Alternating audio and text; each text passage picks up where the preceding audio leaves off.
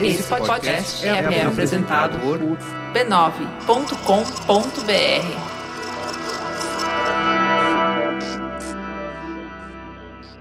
Mamileiros e mamiletes, o programa que você escolheu ouvir foi gravado em fevereiro de 2020. Naquele momento, o coronavírus ainda não tinha se alastrado tanto pela Europa e nem chegado no Brasil. Mas no momento em que estamos gravando essa introdução, março de 2020, as coisas progrediram bastante e bem rápido. Isso não quer dizer que o episódio esteja errado ou ruim, mas certamente está desatualizado. O Covid-19 chegou no nosso país e a Organização Mundial da Saúde declarou pandemia. Para evitar que vocês ouçam e compartilhem um programa datado, pedimos aos convidados Átila Yamarino e Denise Ornelas para nos enviarem áudios explicando mais sobre as novas notícias e nos atualizando sobre a situação do coronavírus no Brasil e no mundo. Depois desses áudios de update, o programa seguirá como foi gravado em fevereiro. Dá o play. E aí, gente, tudo bem? Como é que vocês estão? Quanta coisa aconteceu desde a última vez que a gente se falou, né? Pois então, vou dar uma atualização do que tem acontecido, do que tem de importante e próximos passos em relação ao coronavírus. De lá para cá, o vírus ganhou o nome SARS-CoV-2, que é o coronavírus parecido com a SARS, o segundo que a gente descobriu, o segundo de seu nome, a doença causada pelo coronavírus, a síndrome respiratória que ele causa, ganhou o nome de Covid-19. Então, SARS-CoV-2 é o nome do vírus, Covid-19 é a doença que está se espalhando, sim, bem seriamente por aí. A China puxou todos os esforços possíveis para parar o país, isolou pessoas, parou transporte, parou fábrica, parou tudo e teve um declínio do número de casos. Eles chegaram a 80 mil casos, agora tem dezenas ou centenas de casos por dia, mas num ritmo diminuindo Provavelmente o surto deve acabar por lá nos próximos meses. Já fecharam os hospitais temporários que tinham aberto para atender as pessoas e, ao que tudo indica, dentro da China o pior já passou. Pode parecer que foi simples o que eles fizeram e que se a China conteve o vírus é fácil de conter no resto do mundo, mas muito pelo contrário. O vírus chegou no Oriente Médio, o Irã não reconhecia o número de casos que tinha até a situação ficar muito séria e segue em pleno surto, sem conseguir diagnosticar todos os novos infectados que eles têm. E sabemos disso porque mais mais pessoas estão morrendo no Irã em proporção do que em outros países onde a gente acompanha melhor os números. Eles estão correndo atrás e fazendo diagnóstico desses casos, mas os países ao redor fecharam as fronteiras e estão conseguindo pelo menos manter o surto parado dentro do Irã, o que a gente já não pode falar da Europa. Na Europa, o vírus chegou na Alemanha, mas se espalhou e fez sucesso na Itália e começou a causar milhares de novos casos por dia. O sistema de saúde italiano não está dando conta dos pacientes novos entrando, nas UTIs principalmente. Eles têm uma população idosa bem grande e muita gente com complicações, ao ponto do corpo médico italiano ter que criar prioridades para quem deve ser internado em UTI e para quem tem prioridade de atendimento. Então, na Itália, o coronavírus está causando as mortes dos idosos e também está ajudando a matar pessoas que deveriam ser internadas na UTI, mas não têm leitos para ficar. Foi uma emergência tão séria que a Itália se viu obrigada a fazer a mesma coisa que a China e colocou primeiro a região da Lombardia em quarentena e agora declarou uma quarentena do país todo, que pode parecer severa, mas pela primeira vez, eles estão tendo um número de casos novos menor do que no dia anterior, o que é um forte sinal de que eles estão a caminho de diminuir o número de casos do vírus. Ao redor da Itália, Alemanha, França, Espanha, Suíça, um pouco Portugal agora, são vários países que estão começando a ter surtos de coronavírus locais e que vão passar pelos mesmos problemas que a Itália passou. A ministra da Saúde inglesa está com coronavírus e eles também estão entrando nessa fase. Na América do Norte, o Canadá tem alguns casos, trabalhando para conter eles. Os Estados Unidos não têm ideia do surto que eles têm, aqueles problemas todos que a gente conversou sobre as pessoas terem que pagar para serem testadas, terem que pagar para serem internadas no hospital, as pessoas que estão positivas para o vírus e tem que ficar em casa, não tem como receber. O resultado é que ninguém se testa, porque mesmo se testar positivo, não vai poder parar de trabalhar. E a epidemia lá já se alastrou ao ponto que o CDC declarou que em várias regiões americanas, não disseram quais, a janela de contenção do vírus já passou e se fechou.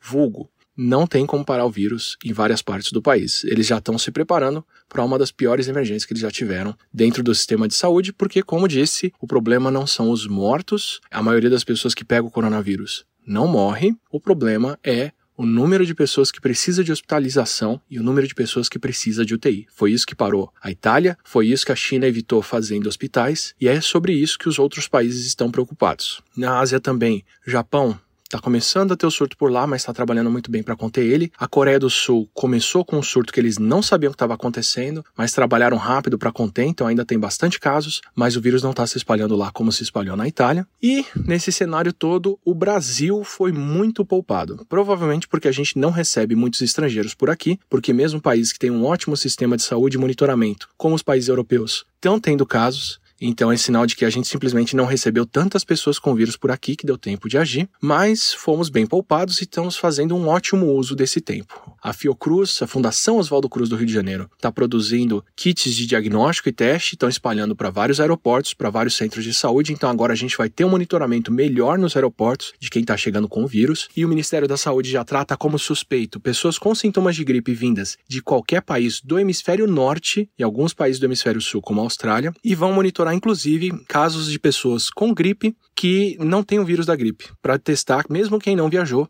para saber se essas pessoas têm coronavírus. O Ministério da Saúde está fazendo o possível para monitorar. Acredito que a iniciativa deles, se executada como estão planejando, é excelente e é de fato o melhor que a gente podia fazer para monitorar o vírus, mas mesmo ela pode não ser suficiente e a gente já está se preparando e preparando os hospitais para a onda de pessoas doentes internadas que a gente deve ter nos próximos meses com o vírus chegando. Depois de um certo ponto, com todos os países com gente infectada, é inevitável que o vírus apareça aqui, mas é bom a gente estar tá fazendo uso desse preparo até agora. A lição que a gente tem dos outros países todos é: o vírus se espalha muito rápido, é uma coisa muito séria, e embora não pareça uma doença severa, porque muitas pessoas saem vivas, é uma doença severa porque muitas pessoas são internadas. E o melhor que a gente pode fazer é conter o espalhamento do vírus ao máximo, não para impedir ele de circular, porque é muito difícil, mas pelo menos para diminuir o número de pessoas precisando e parar no hospital todos os dias. Então a gente sabe que os esforços daqui para frente vão ser esforços para não impedir que o vírus circule, porque isso já está se mostrando impossível, mas sim para impedir que muita gente precise de hospital ao mesmo tempo. Olá, aqui é Denise Ornelas, médica de família e comunidade, e hoje é dia 11 de março de 2020 e a gente volta aqui para atualizar o nosso podcast sobre coronavírus, pois hoje finalmente a Organização Mundial de Saúde, a OMS, declarou que o mundo vive uma pandemia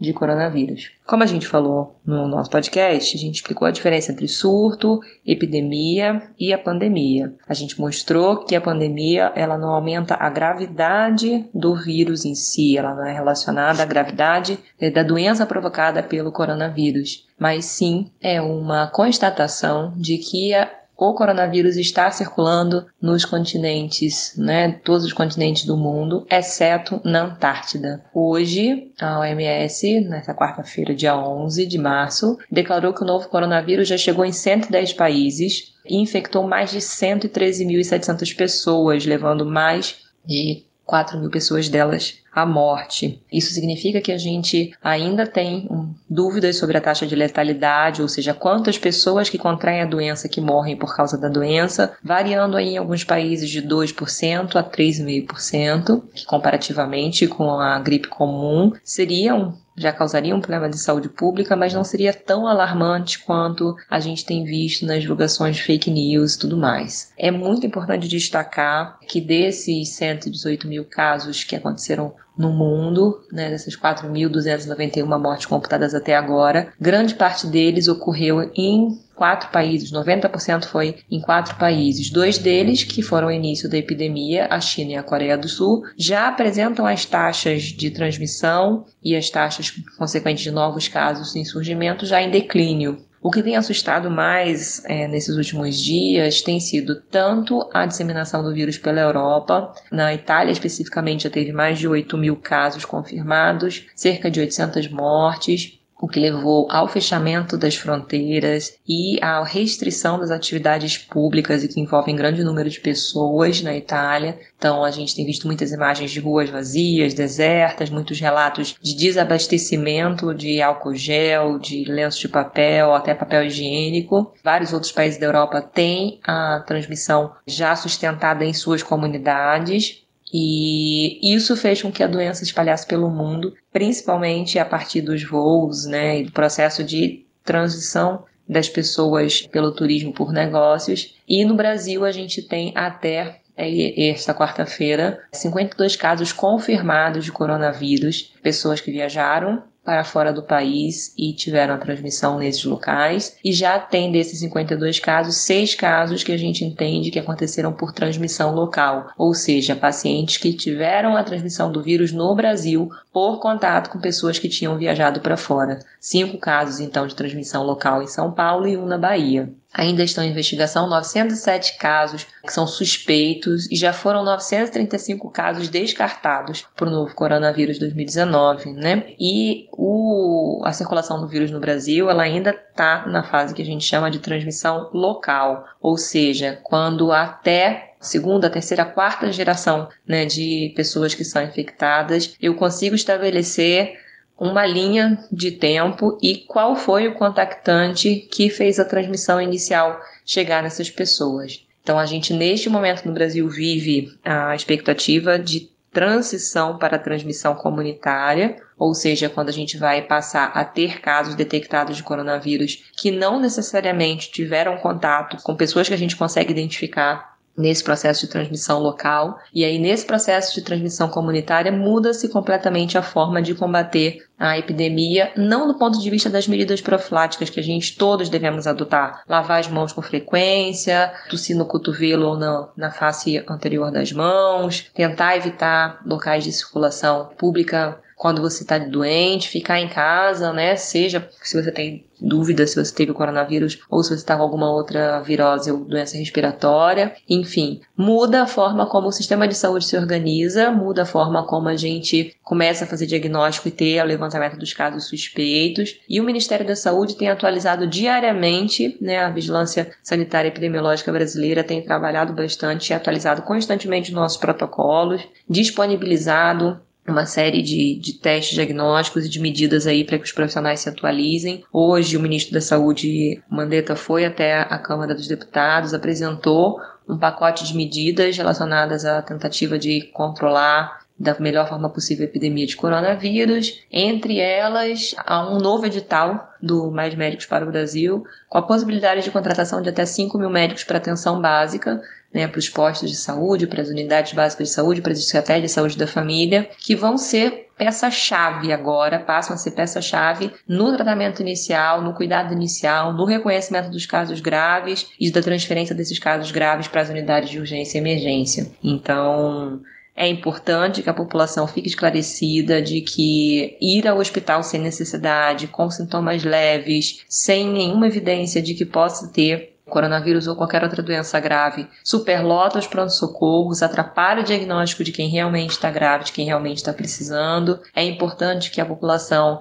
faça sim, adote sim as medidas recomendadas de tentativa de controle do vírus, insisto, lavagem das mãos, mas também é importante que se informem bem, que busquem veículos comprometidos de comunicação, que não disseminem invenções, mentiras, histórias, fofocas pelo WhatsApp, pelo Facebook, pelas redes sociais. Então, é, e fica esse apelo, né? E a gente torce muito para que o sistema de saúde, apesar de todo o desmonte, de todo o congelamento de recursos que tem vivido nesses últimos anos, possa superar e que a gente consiga passar por essa pandemia, por essa epidemia aqui no Brasil da melhor forma possível. Importante a gente também ficar atento, né, nessa defesa que a gente tem que fazer do sistema único de saúde, da pesquisa nas universidades, como a gente discutiu, né, durante o podcast, e saber que essa defesa ela não se dá só num compartilhamento de post, né, nas conversas, mas ela também está aí presente nos nossos votos. Esse é um ano eleitoral, é um ano que observar como os nossos governantes estão se colocando frente à epidemia, estão se colocando frente à situação que a gente está vivendo é fundamental. Lembrando que não é só sobre né, o, o, coronavírus, é também sobre o coronavírus, mas tem a ver com a cobertura de vacinação sobre o sarampo, tem a ver com o número de casos de dengue. Então, a gente teve mais de aumento de 600 né, vezes o número de casos de 2018 para 2019. Então, use sim é, o álcool gel, lave as mãos, mas também olhe né, se na sua casa não tem nenhum foco do mosquito, não tem nenhum pratinho, não tem nada que possa estar tá armazenando água da chuva e venha a ser um reservatório para o mosquito da dengue. Vamos observar aí se nosso cartão de vacinação está em dia, né? Vamos tomar nossas vacinas, vamos fazer esse reforço, ou seja, vamos fazer a nossa parte e cobrar né, que o governo faça dele. A gente tem ficado bastante preocupado com algumas medidas que têm sido sugeridas em relação a controlar as pessoas de forma obrigatória para fazerem exames. É, tudo isso tem que ser olhado com muita atenção, porque tanto as medidas de internação compulsória quanto medidas de vacinação obrigatória, é, elas sempre são medidas que acabam aumentando muito é, o desespero das pessoas e trazendo uma sensação de insegurança e de incerteza muito grande. Isso estigmatiza a doença, faz com que as pessoas tenham medo de falar sobre esses sintomas, que as pessoas não vão se tratar, que as pessoas não se cuidem. A gente sabe que o nosso país vive também uma epidemia de desemprego, também uma epidemia de trabalho no setor informal, onde as pessoas não podem simplesmente faltar e serem remuneradas porque não vão ter um atestado médico, não vão ter a garantia dos direitos trabalhistas. Pouco tempo agora foi divulgado, né, que numa festa de uma irmã de uma famosa tinha uma, um caso de, de coronavírus. Eu fico imaginando, né, essas pessoas têm grana, correndo para os grandes hospitais, fazendo as suas testagens, mas eu fico imaginando o tanto de pessoas que estavam ali durante a festa, limpando o chão, providenciando a comida, servindo a comida. E essas pessoas, elas vão para onde? Como é que elas vão ser atendidas.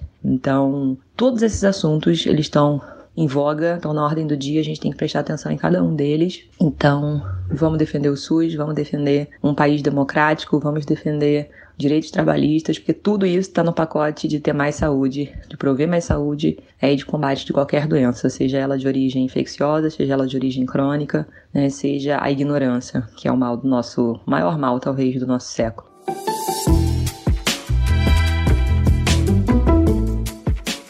Mamileiros e mamiletes, bem-vindos ao nosso exercício semanal de respeito e empatia. Eu sou a Juva Lauer. Eu sou a Cris Bartes e esse é o Mamilos, o podcast que faz jornalismo de peito aberto.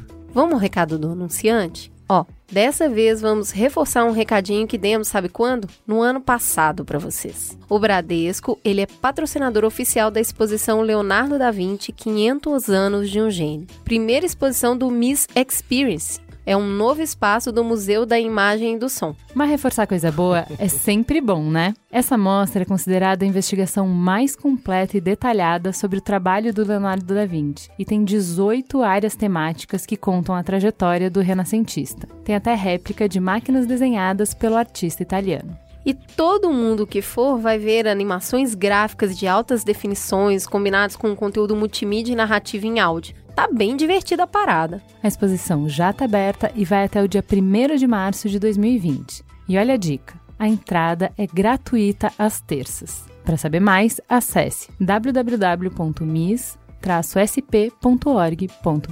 E tem novidade na casa, Juliana. Conta pro povo o que, que a gente anda fazendo. Tem mesmo. Depois de muito tempo de sonho e planejamento, a gente está muito feliz de apresentar para vocês o podcast do B9 totalmente dedicado à educação. Vamos escutar o trailer para conhecer o Nada Sei? Bora! Seja bem-vindo ao Nada Sei, um podcast do B9. Aqui, a gente vai explorar novas perspectivas na jornada da educação. O objetivo é expandir nossa compreensão sobre os fatores que impactam o ensino e a aprendizagem e pensar em maneiras de melhorar a educação em todos os seus níveis e formas. Eu sou Ana Paula Chongani, criadora nas redes, empresária, apresentadora e mãe. Vem caminhar comigo nessa surpreendente viagem. Nessa primeira temporada, vamos mergulhar fundo em diferentes processos de aprendizagem. Uma questão séria e que a gente se atenta pouco para ela é que a aprendizagem ela é um fenômeno invisível. A ciência sabe que horas que o sol bateu na minha pele, queimou a melanina lá e aí eu fiquei bronzeada. Isso é cientificamente observável. A aprendizagem não é cientificamente observável, ela acontece. E isso é que é mágico. Então nunca foi tão urgente a gente diversificar o olhar para a aprendizagem e tornar a aprendizagem visível. Em cada episódio, vou receber um especialista e um convidado especial para investigar uma maneira diferente de aprender. Por exemplo, será que a gente aprende mesmo ouvindo? A pessoa aprende, mas ela aprende com todos os seus sentidos. E no lugar de ouvir, eu acho que a gente precisava pensar um pouquinho na questão do escutar. E observando, só quem está aprendendo precisa estar atento? Essa relação de aprendizado entre quem está aprendendo e quem está ensinando, isso é super importante. A observação não é só de quem está aprendendo, a observação uhum. também é de quem está ali com o outro, sim. Em um mundo de conteúdo infinito e fácil acesso, o que e como estudar? Qual é a importância de sermos protagonistas do processo de aprendizado. Eu não tenho dúvida que você fazer, criar um sujeito autônomo para aprender é imprescindível. Qualquer um de nós aqui sabe fazer isso. Aí chega um momento que você sabe o que, que te faz mais aprender, o que, que é mais eficaz, você sabe o que, que você gosta mais. Só que o problema é que a gente tem que descobrir isso tentativa e erro. E às vezes você vai achar isso com 40 anos de idade. A gente também aprende fazendo. Porque quando você está fazendo algo maker, você está aprendendo fazendo. Então a teoria e a prática está misturado. Você para, deixa eu ler mais um pouquinho, deixa eu ver o que, que fiz errado ah, não funcionou, deixa eu tentar de novo. Então, o que, é teoria prática ali acaba sendo misturado, entendeu? E errando. Errar é humano, diz o ditado, mas como conviver com o erro em uma sociedade que abomina e recrimina as falhas? É esse erro de andar de skate. Que no começo eu tinha muita vergonha, porque as outras pessoas estavam olhando, porque eu tava caindo, até eu entender que realmente faz parte do processo. E que cada vez que eu erro, eu aprendo como não errar, né? O que não fazer para repetir e para conseguir chegar perto do objetivo que eu quero. Será que a gente aprende ensinando? Quando você só fala, você fala o que você está querendo falar. Quando vem uma pergunta, eu sou obrigada a rever o que eu já sei para responder para o outro. E a emoção entra nesse processo? Hoje, ter informação não dá poder a ninguém mas o que vai dar capacidade de comando, de liderança, de estar a serviço da sociedade, de pensar no desenvolvimento coletivo, é como é que essas pessoas estão desenvolvidas no seu lado emocional, na sua inteligência, para poder tocar esse mundo e fazer essa mudança. Em um mundo de constante transformação, o processo de aprendizado nunca acaba. O direito à educação não é só ter escola, o direito à educação é aprender e estar dentro do mundo. Se a gente não quer ser excluído depois, nós precisamos incluir agora. Vem explorar esse universo com a gente. O Nada Sei é um podcast do B9 em parceria com o Instituto Ayrton Senna. O Instituto Ayrton Senna, desde que nasceu, ele está bem envolvido nessa conversa de inovar a educação. Ele nasceu com o sonho do inesquecível Ayrton Senna de mudar o Brasil e os seus programas, eles já beneficiaram milhares de crianças e jovens. A meta é ajudar os estudantes a se desenvolverem plenamente em suas potencialidades, encontrando a sua melhor versão. Foi por isso mesmo que eles entraram nessa jogada do Nada Sei, com o B9 e Ana Paula Chongani. A educação sempre pode ser melhor. E o Instituto Ayrton Senna faz questão de trazer essa conversa para pais, para mães, para estudantes, para educadores e para todos os cidadãos do Brasil, ao alcance de um toque. Instituto Ayrton Senna, 25 anos fazendo a educação do futuro agora. Como é que faz para o povo ouvir, Juliana? É só entrar no www.b9.com.br barra podcasts. Ou no seu aplicativo, na plataforma que você prefere ouvir. Dá o play. Tá muito bom, Ana Paula Chongani brilhando. Bora pra teta? Teta, senta que lá vem polêmica. Em 31 de dezembro, autoridades chinesas alertaram a Organização Mundial da Saúde sobre uma série de quadros de pneumonia de origem desconhecida na cidade de Wuhan. Com o passar dos dias, as investigações foram apontando para uma nova mutação de um vírus já conhecido pela ciência, o coronavírus. Aí já viu, né? Em janeiro de 2020, os jornais, revistas, redes sociais foram tomados por um alerta. Um novo vírus foi descoberto na China. E quanto mais casos vêm sendo descobertos, mais mortes acontecem, mais a gente se preocupa. Será que vai chegar no Brasil? Já chegou? Será que eu já peguei quando eu estava lá naquele vagão lotado de metrô? Eu devo cancelar minha participação no bloquinho? Não é a primeira vez que o Brasil lida com um alerta assim. Ao longo da nossa história já nos amedrontaram a varíola, a tuberculose, a febre amarela, o H1N1, a dengue, o zika vírus, o chikungunya e até o ebola. Já cansamos de ver álcool gel em falta em drogarias, notícias de novas vacinas, aeroportos com triagens especiais para estrangeiros e várias dessas doenças ainda estão aí no nosso cotidiano e sempre ganham novas campanhas de conscientização. Mas o que o Brasil faz é o suficiente? Como, afinal, depois de tanta experiência, o Brasil lida com pandemias? Será que estamos preparados? Para entender esse cenário, trouxemos dois veteranos da casa. Meu Deus, essa mesa. Duas pessoas que já estiveram aqui em ocasiões separadas e hoje juntos vão ensinar muito de saúde e de saúde pública e de doença para todos os ouvintes. Bem-vindo de volta, Denise.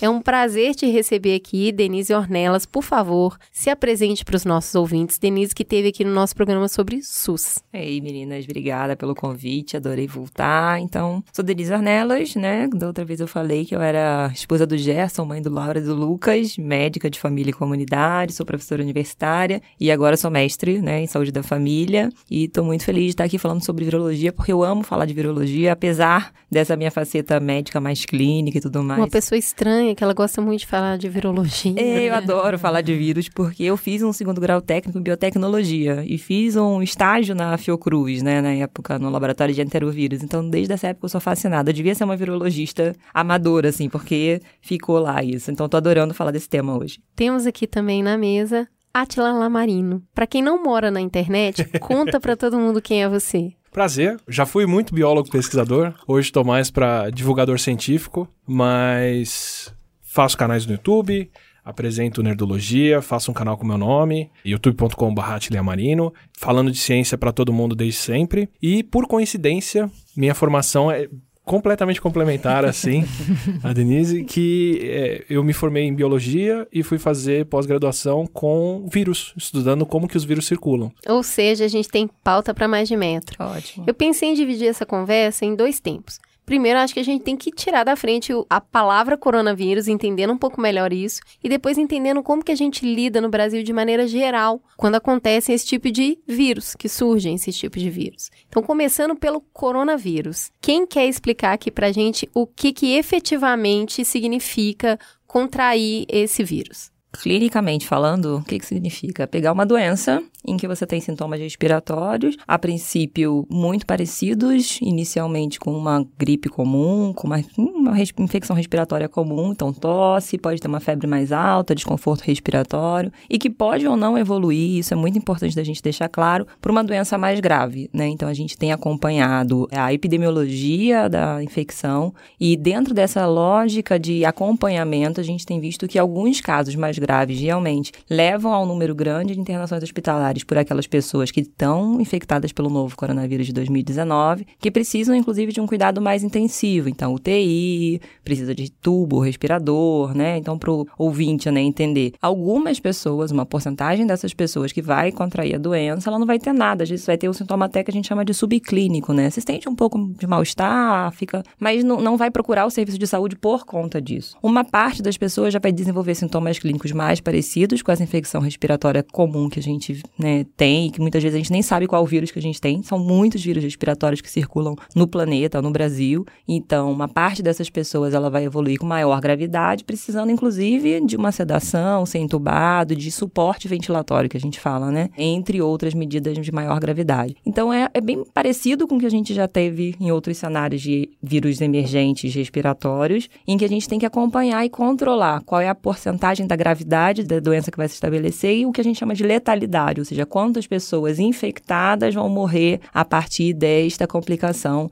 destas necessidades né, de acesso ao sistema de saúde, do provimento que a gente precisa dar a esse cuidado mais intensivo para as pessoas que realmente adoecem gravemente. Uma gripe normal, uma gripe rotineira dessas que vem todo ano, mais ou menos 1% de quem tem sintomas de gripe precisa de hospitalização e mais ou menos 0,1% de quem tem sintoma de gripe, então uma pessoa em cada mil morre. Esse é o grau de letalidade de uma gripe das que a gente tem todo ano. Embora esse ano parece estar sendo mais séria nos Estados Unidos e em outros países, porque o vírus está um pouco diferente e consegue escapar um pouco mais da vacina. No coronavírus de agora, dentro da China, que está acompanhando os casos, de quem tem sintomas e de quem é diagnosticado, então a gente não sabe qual é o total mesmo, porque está no meio do surto. 80% das pessoas não precisam de internação, 15% são as pessoas que são hospitalizadas e têm os sintomas de falta de ar e outras coisas e precisam de um atendimento, e 3% das pessoas precisam ser internadas em UTI, acompanhadas, monitoradas, entubadas e por aí vai. Dessas, dois terços acabam morrendo.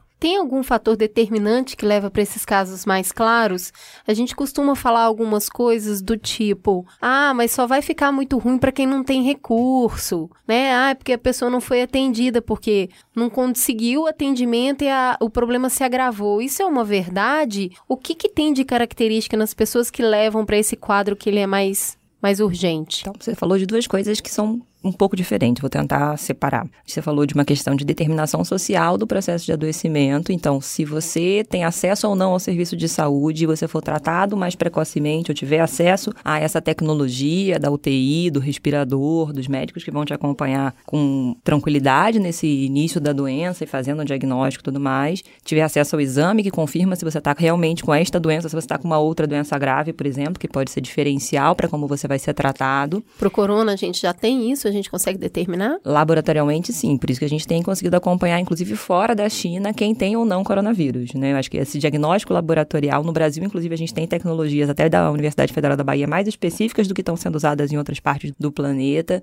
Então, sim, a gente tem como determinar, e aí você tem uma determinação social de, se, de onde você está, se você vai ter acesso ou não a esse serviço de saúde que vai conseguir te tratar. Outras questões estão relacionadas também a modo de estilo de vida, bem viver, enfim, essa coisa toda, que estão relacionadas a hábitos e também estão relacionadas a como você, como indivíduo, né, como hospedeiro do vírus, aquele que vai ser infectado, vai reagir ao contato com o vírus. Os últimos estudos que saíram no final de janeiro, mostrando assim, com 40 e poucos pacientes, 50 e poucos pacientes, é, como é que era essa evolução de gravidade, é, mostrava pra gente que homens e homens mais velhos tinham mais chance de desenvolver com doença mais grave e de evoluir para óbito. Esse era o dado principal, assim, que esse estudo apontava. Mas a gente sabe que criança, imunodeprimido, grávidas, em geral, geral, tem maior facilidade Idosos, pela imunidade, né? que já tem né, algumas reduções aí de cuidado, de serem não só infectados, mas também de desenvolverem formas de doença mais grave. Então, a princípio, a gente imagina que fora da China, o comportamento que o vírus pode ter é múltiplo, é diferente, é variado do que ele está tendo lá com os 44 mil casos que a gente está tendo hoje. Então, como é que a gente vai saber, por exemplo, porque o que vocês falaram até agora de sintomas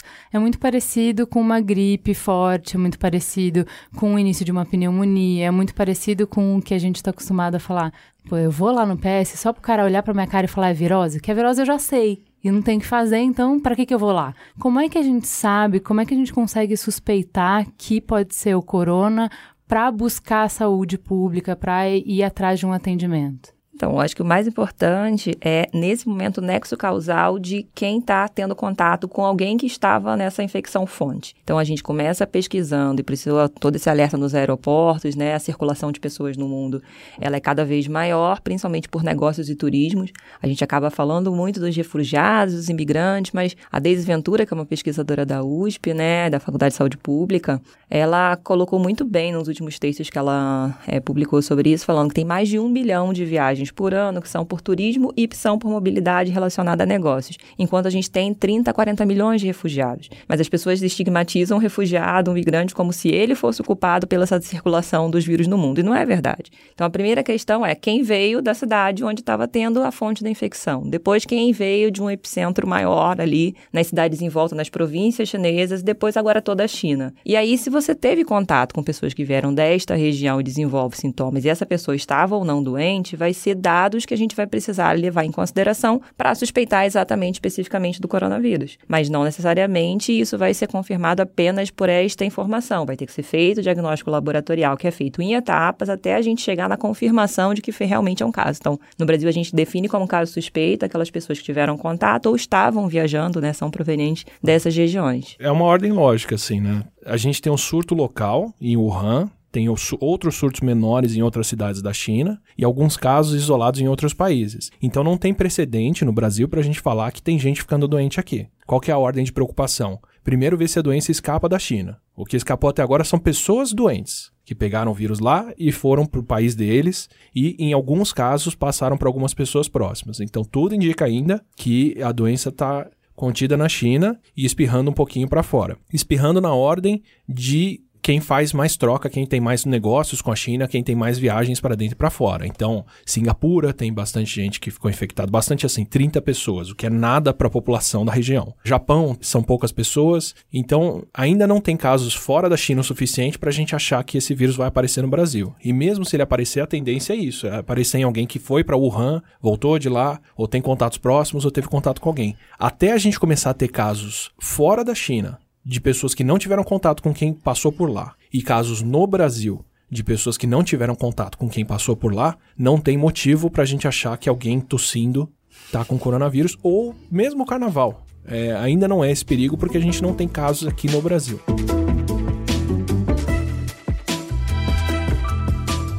Os números que você traz, eles dão uma aquecida no coração. Olha, vai precisar realmente de atendimento hospitalar um número pequeno de pessoas. Mas quando a gente assiste, circularam alguns vídeos da cidade e tá parecendo uma cidade deserta e tem algumas pessoas caídas no chão e eles construíram um hospital gigante em 10 dias para atender todo mundo. Ele contrasta com isso que você traz.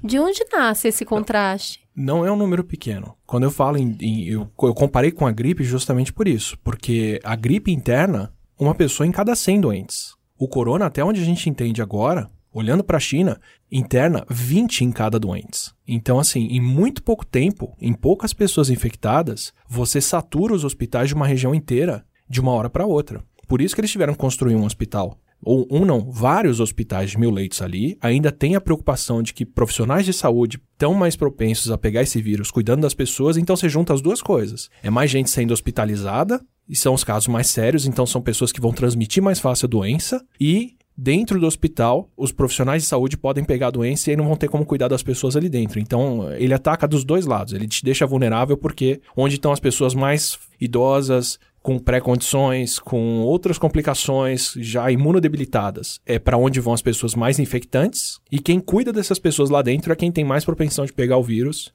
e ser infectado. Então, isso é uma crise, sim, por esse sentido. Aqui no Brasil, se esse vírus chegasse aqui como uma gripe normal, atingindo o número de pessoas que uma gripe atinge, que é na casa de milhões, com alguns milhões de pessoas com coronavírus no Brasil, se a gente não tivesse tomando cuidado nenhum e ele viesse como uma gripe, não tem leito no país para internar essas pessoas todas. Não estou dizendo que é o caso, não estou dizendo que isso vai acontecer. Mas é a proporção, né? A preocupação é essa. Isso já está sendo um problema muito sério em Wuhan. E eu consigo falar isso olhando para os números de novo. O que, que eu quero dizer com isso? Na China, na região de Wuhan, a letalidade do vírus está aumentando. Então começaram falando 3, 4% das pessoas que pegam morrem. Isso caiu para 2% quando se descobriu o que, que era, quando se descobriu que era um coronavírus e começaram a internar e cuidar melhor das pessoas. E de lá para cá esse número começou a aumentar. Fora da China, esse número é de 10 vezes menos isso. Então, acho que são 300 pessoas até agora, 400 pessoas que pegaram o vírus fora da China. Dessas 400 pessoas, 0,2% delas morreram. Então, 10 vezes menos do que dentro da China. O que, que isso me diz? Pode ser uma diferença de cuidado. Pode ser porque nesses outros lugares são 10, 20 doentes. Eu não estou com os hospitais lotados. Então a letalidade está aumentando na China, pode ser um sinal de que os hospitais lá já saturaram e não tem mais condição de atender esse pessoal. Ainda mais porque se aumenta na região de Wuhan, que é onde está o maior problema. E uma outra coisa muito séria e muito forte é que, de repente, o que eu não estou sabendo é calcular quantas pessoas estão doentes. Ainda mais num país tão populado, né? Para a China poder virar e falar, olha, temos 4 mil novos casos, ela teve que testar no mínimo 10 vezes mais gente do que isso, em um dia. Então é muita gente. Eu acho que um fator crítico para a gente determinar qual é a rede que a gente realmente precisaria para atender, seja caso de maior gravidade de coronavírus, seja de qualquer outra epidemia respiratória, além da gente pensar só no desfecho final, morte e leito de UTI, que né, é ocupado por maior ou menor tempo de acordo com a característica do vírus e como é que ele vai interagir com o seu hospedeiro e tudo mais, é justamente esse início do diagnóstico precoce, separar quem realmente tem condições de evoluir melhor de quem vai evoluir pior, triando isso e conseguindo mais eficientemente afastar essas pessoas e começar um cuidado mais precoce. Como que a gente faz essa conta de letalidade? Eu tenho 40 mil diagnosticados, 45 mil pessoas que a gente sabe que estão infectadas com coronavírus e, sei lá, 900 delas morreram. Essa é a conta que se faz. Então, a morte agora chegou em 1.100. 44 mil e 1.100. É, 44 mortos. mil e 1.100 mortos. Então, assim, dada essa proporção, 2% das pessoas que eu diagnostiquei morreram. Se está aumentando a proporção de quem morreu, pode ser que eu estou simplesmente não diagnosticando todo mundo. Tá. Então, na verdade, o número total não vai ser 40 mil, vai ser 100 mil, 200 mil. Se eu for seguir a proporção de quantas pessoas morrem fora da China, que são 10 vezes menos, talvez o número de infectados dentro da China seja 10 vezes maior. E eles não estão conseguindo chegar nessas pessoas, testar, fazer e descobrir as coisas delas. Então, essa mortalidade maior dentro da China pode ser duas coisas. O vírus eu acho difícil de ser, porque não tem nada que a gente testou ou viu nele até agora que diz que o vírus da China é diferente do resto do mundo. Pelo contrário, todo mundo que ficou doente pegou da mesma região. Isso quer dizer que ele não mutou? Não tem evidência nenhuma de que. Ele, ele mutou o que se espera mudar ao acaso, mas a gente não tá vendo nenhuma adaptação para passar melhor em pessoas ou para causar algo mais sério. O que já pode ser um sinal de que ele já tá bem adaptado. E pelo número de casos ele tá. Então talvez a gente já tenha chegado tarde demais nos casos em humanos. E voltando para o número de casos, quem estava com pneumonia desconhecida e outras coisas, o pessoal conseguiu traçar o começo desse surto para pelo menos o começo de dezembro. Então, teve o caso daquele médico que estava denunciando que o governo estava tentando abafar os casos e morreu recentemente de coronavírus. Tem alguns casos, eles estavam no meio de uma época de feiras, encontros e outras coisas com o Ano Novo Chinês e, e a cidade não queria atrapalhar o comércio e não queria atrapalhar o turismo. Minha nossa. Então, não falaram disso. Então, assim, talvez a gente já tenha perdido o período crítico. Se segurasse ele antes, ele não teria se adaptado para circular tão bem em humanos. Isso parece que já foi. Mas não tem nenhum outro sinal de que o vírus está sendo mais letal ou menos na China por causa de alguma coisa particular.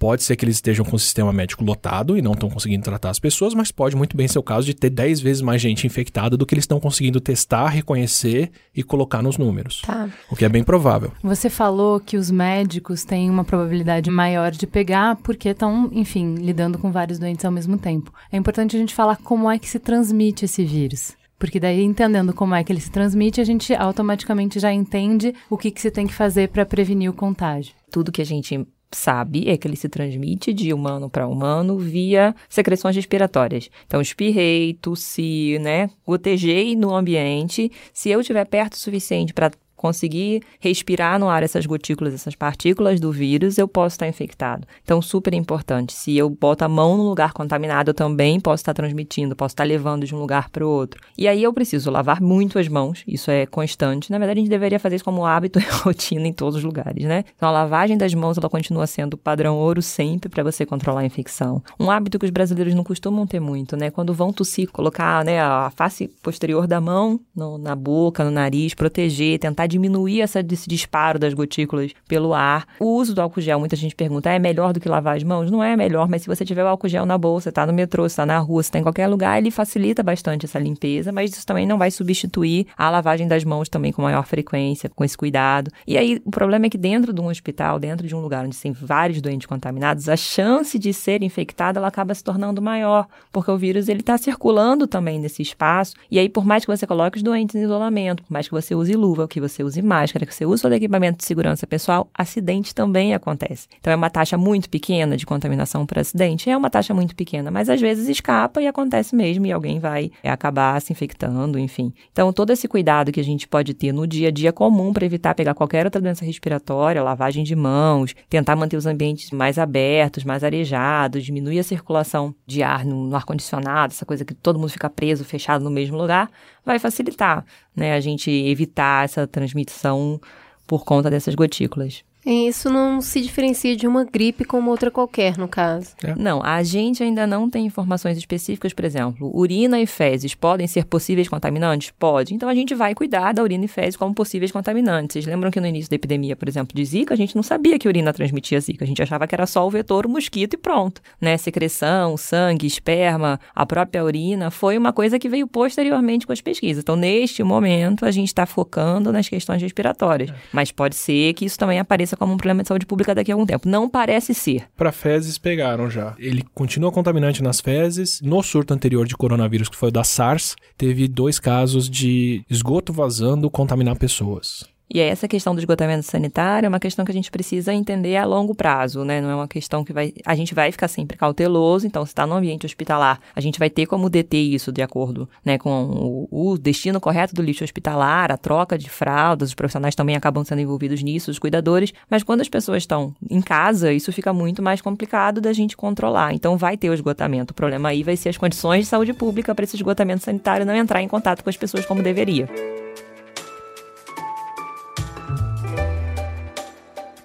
Você já usou a palavra surto aqui. E tem uma série de outros. Tem surto, epidemia, pandemia, endemia. E quem classifica isso é a OMS. Como que o coronavírus foi classificado? Até aqui ele está na fronteira entre surto e algo maior, que é uma epidemia ou uma pandemia. Que que Provavelmente significa? pandemia direto. Surto é quando você tem um aumento de casos locais. Então, isso não precisa ser nem causado por um patógeno, por um vírus, por uma bactéria ou por alguma coisa assim. Então, teve inundação em São Paulo, uma série de pessoas entraram em contato com a água do rio, porque foi o rio que transbordou. De repente, 30 pessoas, 50 pessoas, 100 pessoas desenvolvem leptospirose, que é uma doença que nem essas pessoas não vão passar para outras pessoas, mas teve um aumento de casos momentâneo, espontâneo por causa de um fenômeno aqui, isso é um surto. Então, se a gente tiver um aumento de casos de leptospirose em São Paulo por causa da enchente, é um surto de leptospirose. Se essa doença começa a circular fora dessa região, começa a passar para outras pessoas, eu posso ter o começo de uma epidemia. Se essa epidemia se estabelece num lugar e fica,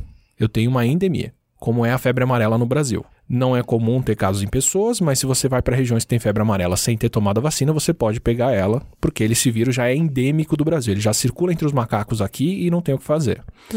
Parte da importância do pessoal descobrir de onde o vírus veio na China é justamente essa. Porque se veio de um bicho que é uma coisa que é um contato único, despreocupe e não olha para trás. Se é de um bicho que a gente vai ter contato com ele direto e o vírus pode pular outras vezes para as pessoas, é um problema sério. Então, tem um outro coronavírus que pulou para pessoas, que é o vírus da Síndrome Respiratória do Oriente Médio, a MERS. É um vírus que pulou de morcego para dromedário, que é o camelo que eles criam muito na Arábia Saudita. Entre tratadores de dromedário, todo ano tem 50, 100 casos. Faz sete anos que a gente sabe que esse vírus está lá. Faz sete anos que eles tentam prevenir ao máximo, e nesses sete anos, 2.900 pessoas pegaram esse vírus. Entre tratadores e quem cuida dos tratadores doentes no hospital. Então, não tem jeito. É um hábito das pessoas, elas não vão deixar de cuidar do, do dromedário. Estão tentando desenvolver vacina para o dromedário e para os tratadores para evitar novos contágios, mas não tem o que fazer e a gente sabe que o surto vai voltar. No caso do coronavírus 2019, o Covid, que agora tem um nome oficial, a gente sabe que ele é muito parecido com o vírus de morcego, por causa de morcegos que foram isolados em 2005 na região que tinha um vírus parecido com esse, e, segundo os chineses publicaram agora, aliás, não publicaram, comunicaram, mas o artigo ainda não saiu, o vírus mais próximo que eles encontraram foi em pangolim, que é um Tamanduá. É um, é um, é um tamanduá com escama, mistura de um tamanduá com, Ah, que com- beleza. um tatu. É um bichinho super fofinho, insetívoro, tem um bico longo, uma lingona que ele usa para enfiar dentro do cupinzeiro e comer as coisas e se protege se enrolando com as escamas e se protegendo com as escamas, que, segundo a medicina tradicional chinesa, tem propriedades curativas respiratórias, inclusive. Eita.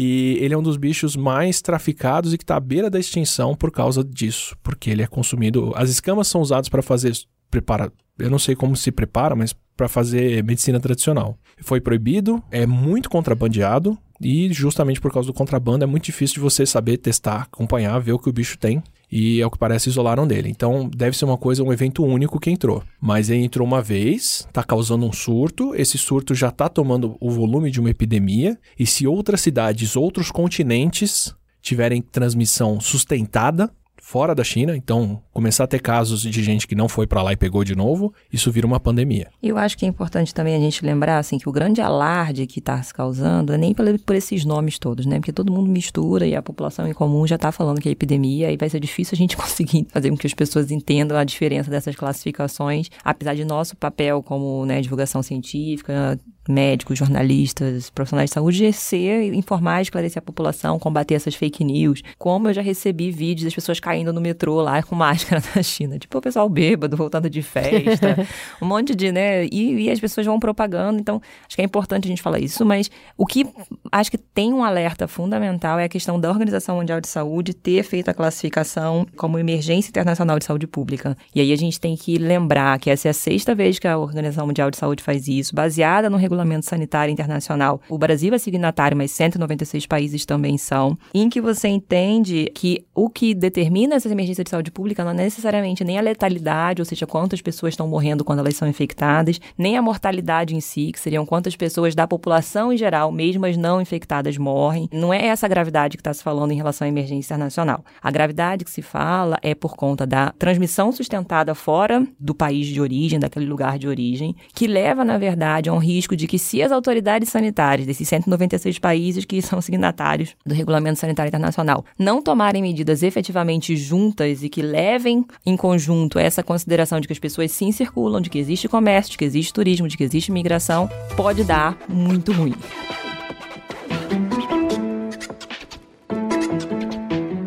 Então, o que você está falando nos leva para a segunda parte da pauta, que é a gente entender como que isso age. Então, vamos no passo a passo. O primeiro passo é essa bandeira da OMS falar, gente, temos aqui um caso em que a gente precisa todo mundo se juntar, se reunir e falar desse assunto. A OMS coloca na pauta de todos os países. O que, que acontece depois disso? Qual é o próximo passo? Primeiro, vou voltar atrás. É cada país entender que fazendo parte sendo signatário desse assim, regulamento internacional, ele tem que cumprir com esse pacto de, inicialmente, se existir algum tipo de alerta, ele já precisar compartilhar isso com o mundo. E aí a gente está falando também de interesses comerciais, a gente está falando, nesse momento, de uma coisa muito diferente, que é este epicentro ser a China. Tava falando que a China tentou esconder alguns casos no começo e, e a coisa foi, mas, independente disso, assim que o Centro de Controle de Doenças chinês ficou sabendo da coisa, eles foram muito rápidos em anunciar com a MS, dessa vez, em 2003, eles tinham ficado três meses negando que tinham casos. Dessa vez, eles reconheceram muito rápido, muito cedo, disponibilizaram as sequências do vírus, disponibilizaram reagentes, estão dando os números todos que eles têm de quem está doente o que está acontecendo. E isso é insanamente rápido.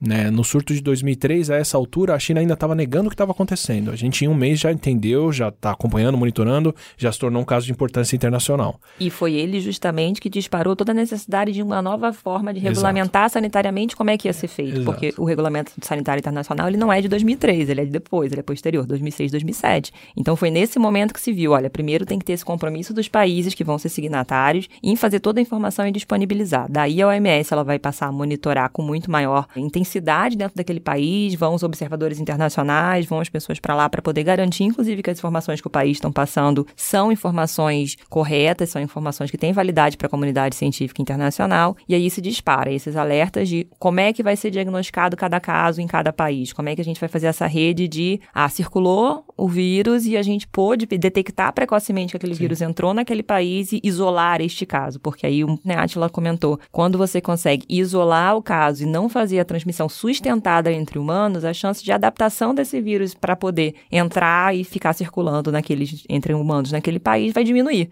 Então, eu consigo circular menos o vírus se eu isolar as pessoas que estão doentes, porque não tem naquele país ainda uma cadeia de transmissão que se sustente. Sim.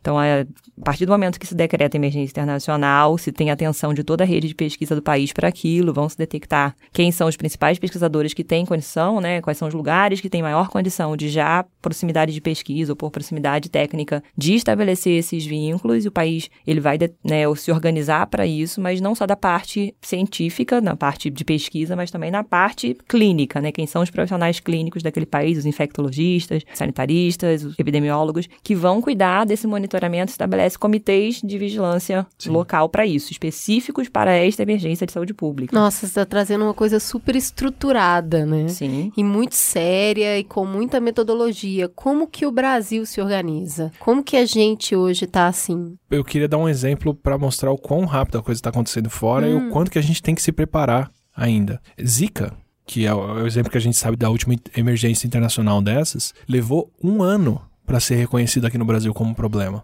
Porque os sintomas eram muito parecidos com dengue. As um pessoas ano. tinham diagnóstico um de dengue. A gente teve Repita que. esse número. Um ano. Pelo menos. Porque o que a gente detectou foram crianças com microcefalia. O que, que isso envolve? Isso envolve o vírus ter entrado, circulado o tempo suficiente para infectar várias grávidas no período crítico, depois teve tempo suficiente para essas grávidas desenvolverem a gestação, terem as crianças e para lá na frente, em rotina de checagem, a gente descobrir que essas crianças estavam com microcefalia, que é um problema de desenvolvimento. Então você teve no mínimo a gestação e os primeiros meses do bebê para isso. É isso. A gente estava, na verdade, conectando com desfecho, com é. que o causou lá na frente o problema, mas a gente não via a infecção inicial pelo Zika vírus como uma coisa que poderia causar um problema. É, ou que ela estava acontecendo até aqui. Isso porque não tinha teste para Zika específico, não tinha uma série de coisas. Então a gente levou mais de um ano para reconhecer que esse era um problema. E ainda conseguiu reconhecer porque tem um sistema público de saúde muito bom, que tem acompanhamento pré-natal, pós-natal e tem uma série de outras coisas que permitiu a gente perceber isso. Mas é muito difícil de reconhecer uma, um surto de algo novo que a gente não tem como testar e não sabe o que causa. Depois que você descobre, todo mundo sabe olhar e reconhecer. É, Mas até ali. Tem as ações de vigilância que não necessariamente estão alinhadas necessariamente diretamente, né, assim, com ter bons testes diagnósticos,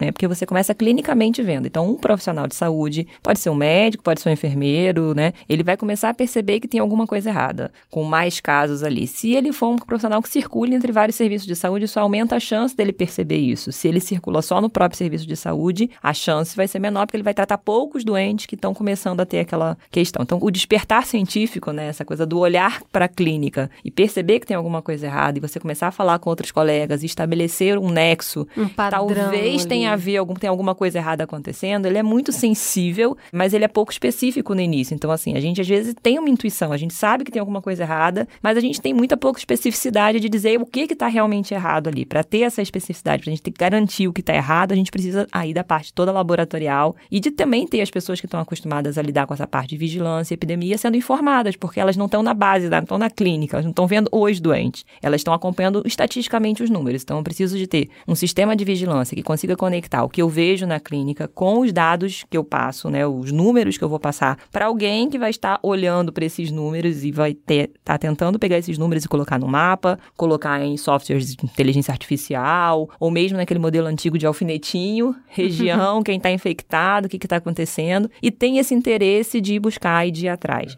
Isso no Brasil é profissional, não é amador como eu estou falando, né? Parece que eu estou falando de um filme, assim, de, né, de um joguinho de videogame. Não é assim, isso é todo um sistema profissionalizado. Então a gente tem uma série de doenças que são específicas para notificação obrigatória, que se eu ver como profissional, eu tenho que dizer que está acontecendo. Tem aquelas doenças que se eu suspeitar que é aquela doença, mesmo que eu não veja que seja aquela doença, que clinicamente eu fique, né, como foi a questão do sarampo e da rubéola no país. Se eu suspeito, eu tenho que dizer, ó, tem alguém aqui que está começando a ficar todo mundo vermelhinho, eu não sei se é rubéola, não sei se é sarampo, não tenho certeza porque eu não fiz o teste, mas eu tenho que fazer essa notificação. Então alguém vai começar a plotar isso no mapa, né, os sistemas todos de vigilância, e daí se dispara todo um processo. No caso da Zika, eu acho que teve além de uma, um desconhecimento mesmo, era uma coisa nova para o mundo até, de certa forma, né? Não estava olhando isso com tanto detalhamento em nenhum lugar. A gente teve aqui no Brasil uma combinação entre ter tanto Zika quanto o chikungunya quanto o dengue juntos, né, naquele momento. E aí os três vírus e essa interação do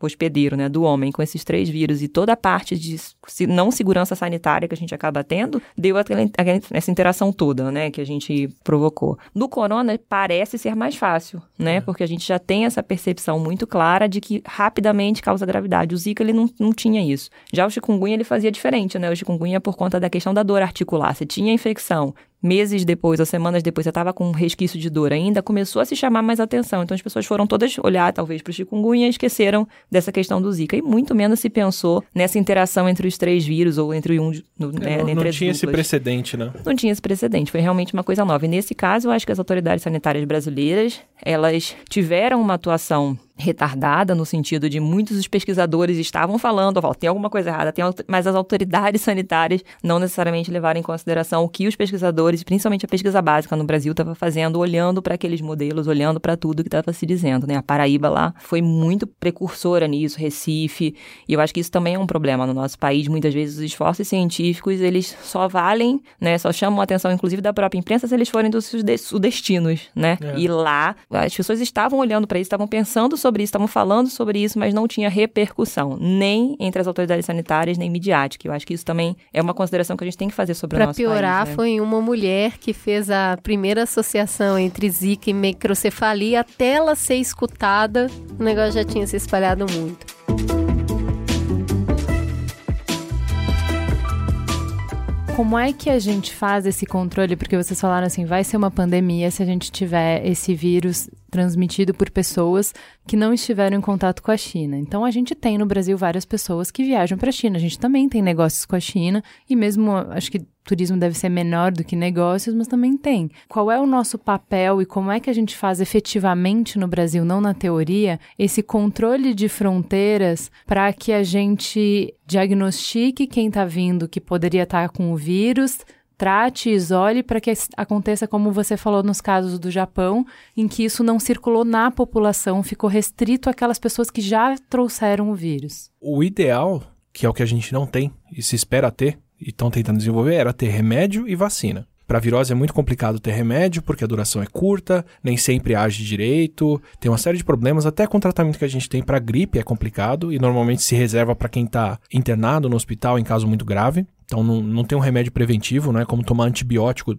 como pré-operatório, como a gente faz com bactéria, e a gente ainda não tem uma vacina, que é o que a gente consegue fazer com a doença mais transmissível que o ser humano conhece, que é o sarampo não tem cabimento a gente ter 1.300 casos de sarampo em 2020 no Brasil, porque é uma doença que já é vacinável, já podia ter sido extinta e a gente tem uma vacina que protege todo mundo. Então é mágico, você vacinou a pessoa, por anos ela não vai ter contato com aquilo, ela não vai pegar, não vai fazer. Isso seria o ideal a gente ter pro corona. Não temos. Estão desenvolvendo, no melhor dos cenários, se descobrirem hoje um princípio que imuniza bem, ainda vai mais um ano de testes pré-produção para isso ser fabricado e distribuído em bilhões de doses para o mundo inteiro, que é o que a gente precisa. Por enquanto, o que a gente consegue fazer? Não deixar o vírus ser passado para outras pessoas. O que, que faz um surto virar um surto? O que, que faz uma pandemia virar uma pandemia? Quantas pessoas uma pessoa doente infecta? Se eu infecto menos de uma pessoa, eu não estou repondo nem o que eu peguei, essa doença acaba. Se eu infecto várias pessoas, essa doença está em expansão e a coisa vai embora. Esse número é um número dinâmico. Se eu não estou prevenindo, se eu não estou isolando as pessoas, ele pode ser bem alto. Se eu descubro que tem a doença, isolo, lavo as mãos, faço tudo para garantir que eu não vou pegar, esse número pode diminuir. O que a gente consegue fazer hoje é justamente isso: descobrir quem está com o vírus, e isolar essas pessoas com quarentena e com outras coisas para garantir que elas não vão passar para outras. A premissa é complicada que funcionou para a SARS em 2003, aparentemente não funciona tão bem agora.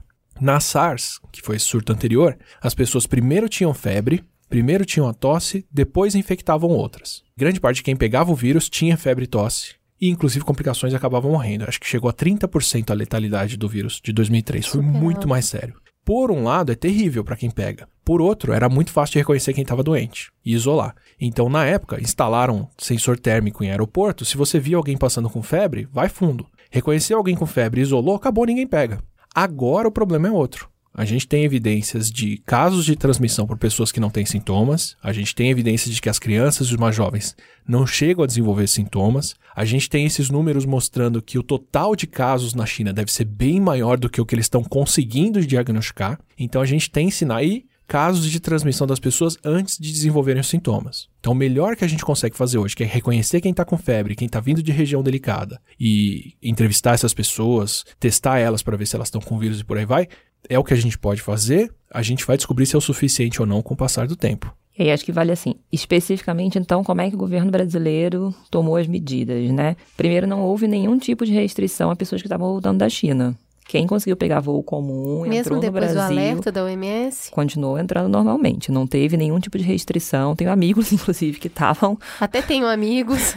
que estavam e voltaram e não houve esse tipo de, de situação. O que mais chamou a atenção foi quem estava em Wuhan. O que, que faz com essas pessoas? Então, neste momento, parece, né? Não sei quando vai ao ar aí o programa, mas tinham 29 pessoas que tinham entrado em contato com a Embaixada de Pequim pedindo para voltar para o Brasil via intermediação com o governo brasileiro. Então, dois aviões que são parte da frota previdencial vão pegar as pessoas, vão levar para Nápoles, elas vão ficar 18 dias em quarentena, né? No quarentena, às vezes as pessoas acham que é sempre 40 dias, mas não necessariamente é.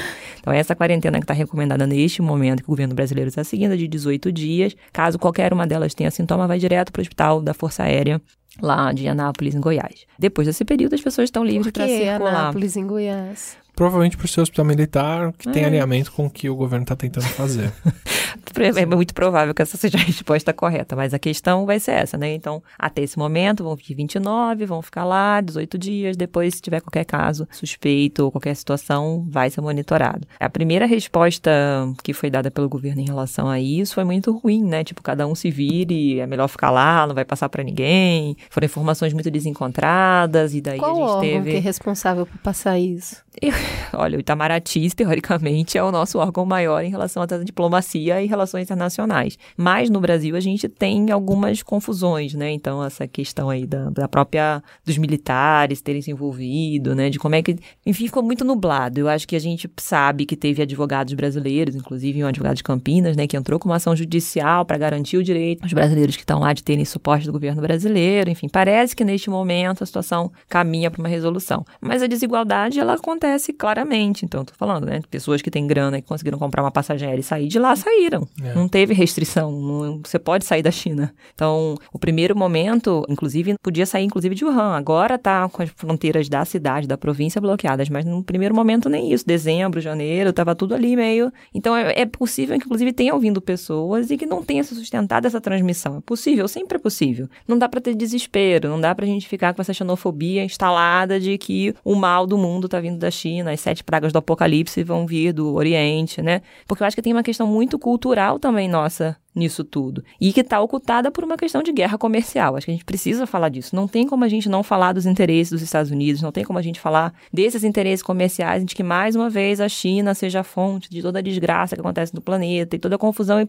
ideológica, inclusive, que acontece por conta disso. É muito delicado tratar desses assuntos que envolvem diplomacia, direito internacional, circulação de pessoas, só com base em estigma, só com base em achismo, só com base, né, e não nas recomendações epidemiológicas mais correntes. Então, assim, se todos os outros países que até agora receberam pessoas infectadas conseguiram estabelecer claramente para essas pessoas que precisavam, quando tivessem sintomas, procurar o sistema de saúde, serem isoladas, cuidar, ter uma taxa, inclusive, de letalidade menor do que está acontecendo na própria China, tudo significa para a gente até esse momento que dá para a gente conter, que dá para fazer esforços e que dá para o sistema de saúde se organizar para fazer justamente esse isolamento de forma a não fazer a, a transmissão sustentada. Pode acontecer alguma coisa muito fora do comum? Pode acontecer. Às vezes até dentro do comum, tipo o argentino que estava lá no cruzeiro, se ele tivesse uma namorada brasileira, viesse para o carnaval, a gente pode fantasiar uma série de questões que podem acontecer. Ah, veio um chinês num navio, num porão e chegou no Porto de Santos e a gente pode fantasiar N coisas.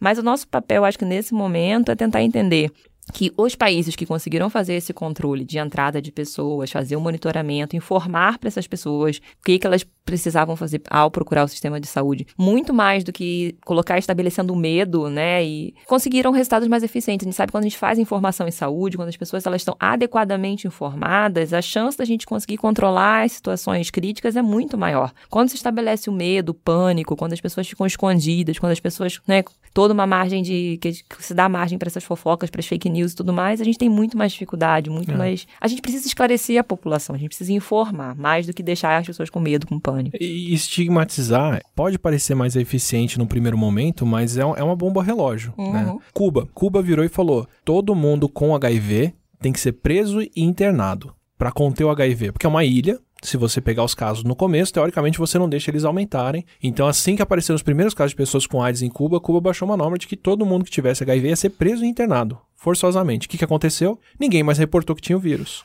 É.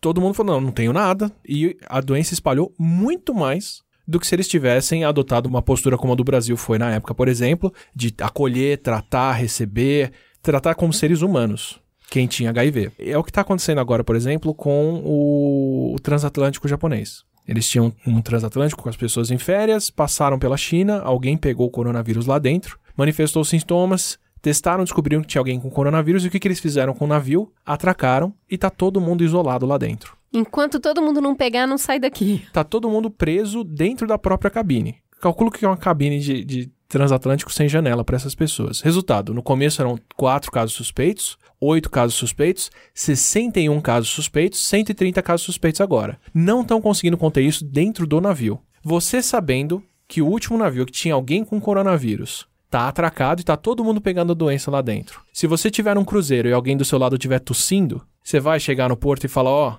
tinha alguém com coronavírus? Ou tinha alguém gripado? Tinha alguém com tosse? Tinha alguém com pneumonia? É, o que o medo faz, né? Ele leva pra mentira, pro silenciamento. O medo S funciona desse jeito. Se o último navio tá todo mundo preso lá até agora, eu vou descer e depois eu falo o que estava acontecendo ali. Então, assim, isolar as pessoas dessa forma, estigmatizar elas, tratar elas dessa maneira, o, o grande incentivo disso é que elas vão esconder o que estão fazendo e vão fazer isso. Se a gente não tivesse trazido os brasileiros de Wuhan, e eles quisessem vir para cá, eles iam dar um jeito de chegar aqui. E vários De navio, de barco, de como fosse. Eu digo mesmo hoje em dia, claro. né? O que, que você prefere? Receber essas pessoas aqui e ter condições de conversar com todo mundo, acompanhar Isso. com quem tiveram contato, fazer teste, monitorar? Ou entra sem falar o que está acontecendo e vão torcer pelo melhor, né? Numa situação de normalidade política no país, o ministro da Saúde é a autoridade sanitária maior e aí é importante a gente entender que, inclusive, a autoridade sanitária, quando a gente fala nesse sentido, se, estabelece como nexo, né? O ministro da Saúde, o secretário estadual de saúde, o secretário municipal de saúde. Cada um deles tem responsabilidades em relação a estabelecer e organizar ali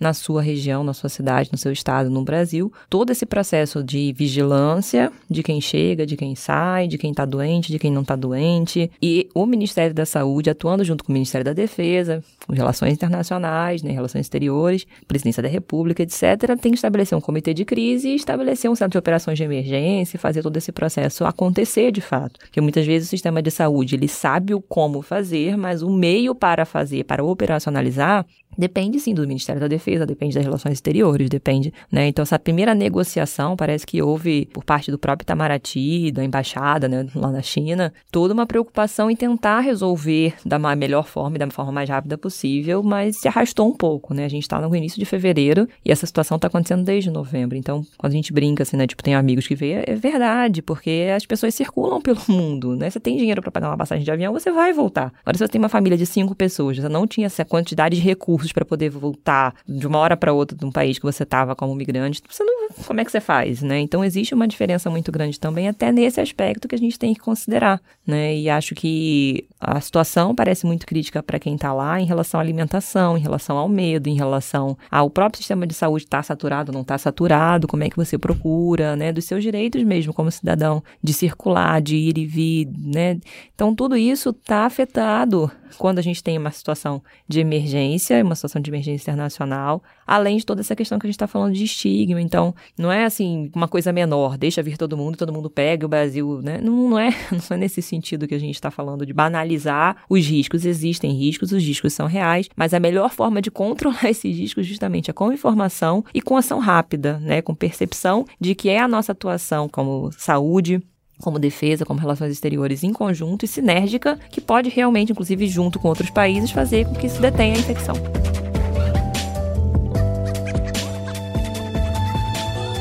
A gente falou um pouco sobre como conter a entrada. Vamos para o pior cenário. É o que você falou, a gente pode ter milhares de fantasias aqui. Sempre. Digamos que, mesmo que a gente tenha feito tudo direitinho, as coisas saem do script, né? Uhum. Então, digamos que o vírus já está aqui circulando. Como é que a saúde pública estabelece uma estratégia conjunta, como você falou, a partir do ministro da Saúde, enfim, é, cascateando para estado e cidade, para responder a surtos, responder a epidemias de coronavírus, por exemplo, ou se fosse outra doença?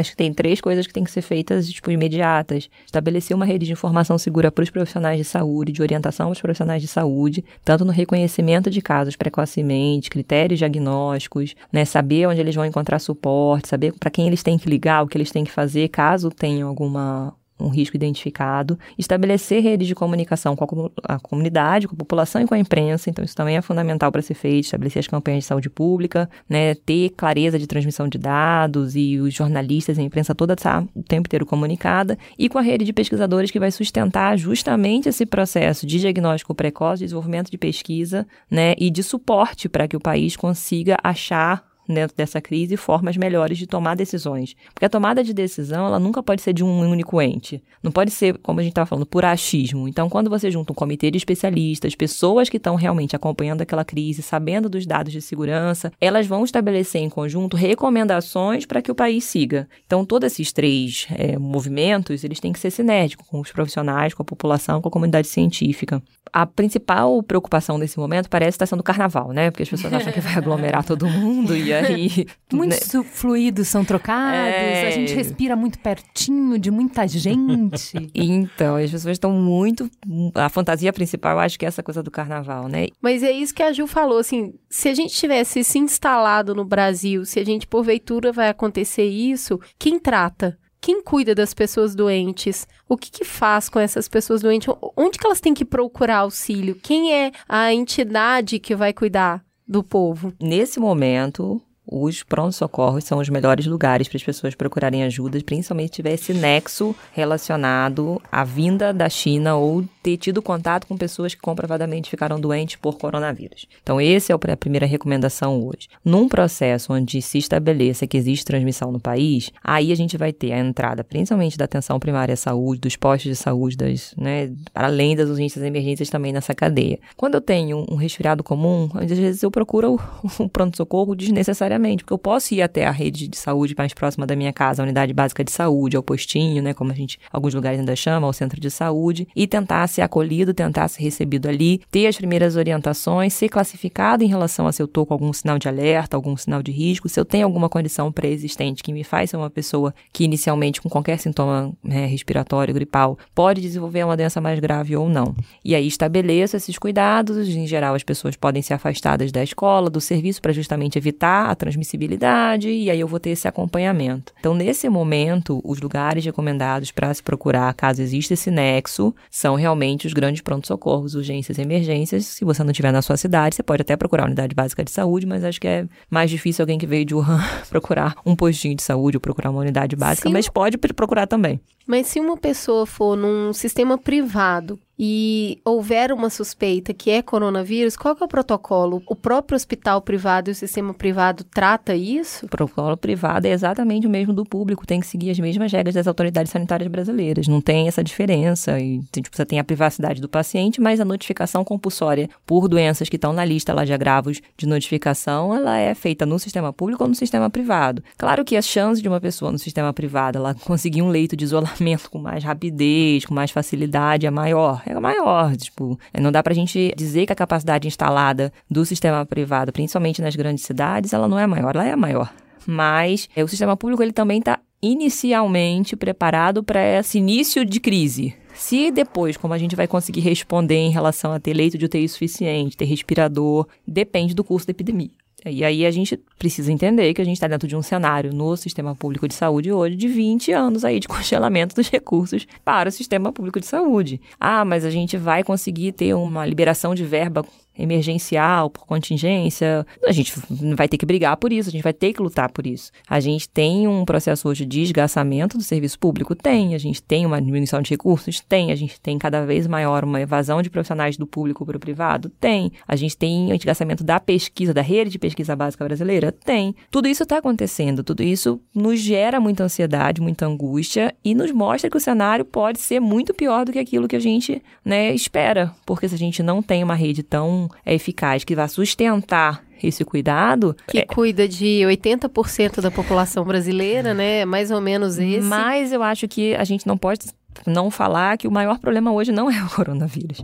A gente está aí na, por mais um ano seguido na beira do caos em relação à dengue, né? A gente começou já a aumentar os índices, a gente está com muito menos agente comunitário, muitos agentes, muito menos agente de controle de zoonose do que a gente tinha nos dois, três anos atrás. Então, a gente tem mais focos de dengue, provavelmente a gente tem mais foco onde tem mosquito, tem mais chance de contaminação. A gente viveu recentemente uma crise de falta de vacinas no país, então a gente teve teve a crise do sarampo. A gente está tendo nesse momento toda uma reestruturação do sistema de financiamento da atenção básica no país. Então, os municípios estão recadastrando novamente os seus usuários para conseguir colocar nas suas bases de dados aquilo que seja mais fidedigno possível. Está acontecendo um monte de coisa ao mesmo tempo. E a gente também tem tido um aumento expressivo do aumento das taxas de HIV, né? Acho que o colega que estuda aqui pode até falar melhor do que eu, mas a gente tem visto expressivamente, né, as campanhas campanhas reduzirem, sendo cada vez mais ligadas a essa questão de medo da população, né, de não falar. A gente está aí com a questão da gravidez na adolescência sendo tratada como um tabu de é só não transar, que tá tudo certo. A gente tem as questões de violência contra a mulher. Então a gente tem um monte de coisa explodindo, a miséria aumentando, Bolsa Família atrasado em vários municípios do país. Então tem um caos acontecendo na saúde pública? Tem. Não dá pra gente fingir, não dá mais para adorar a pílula,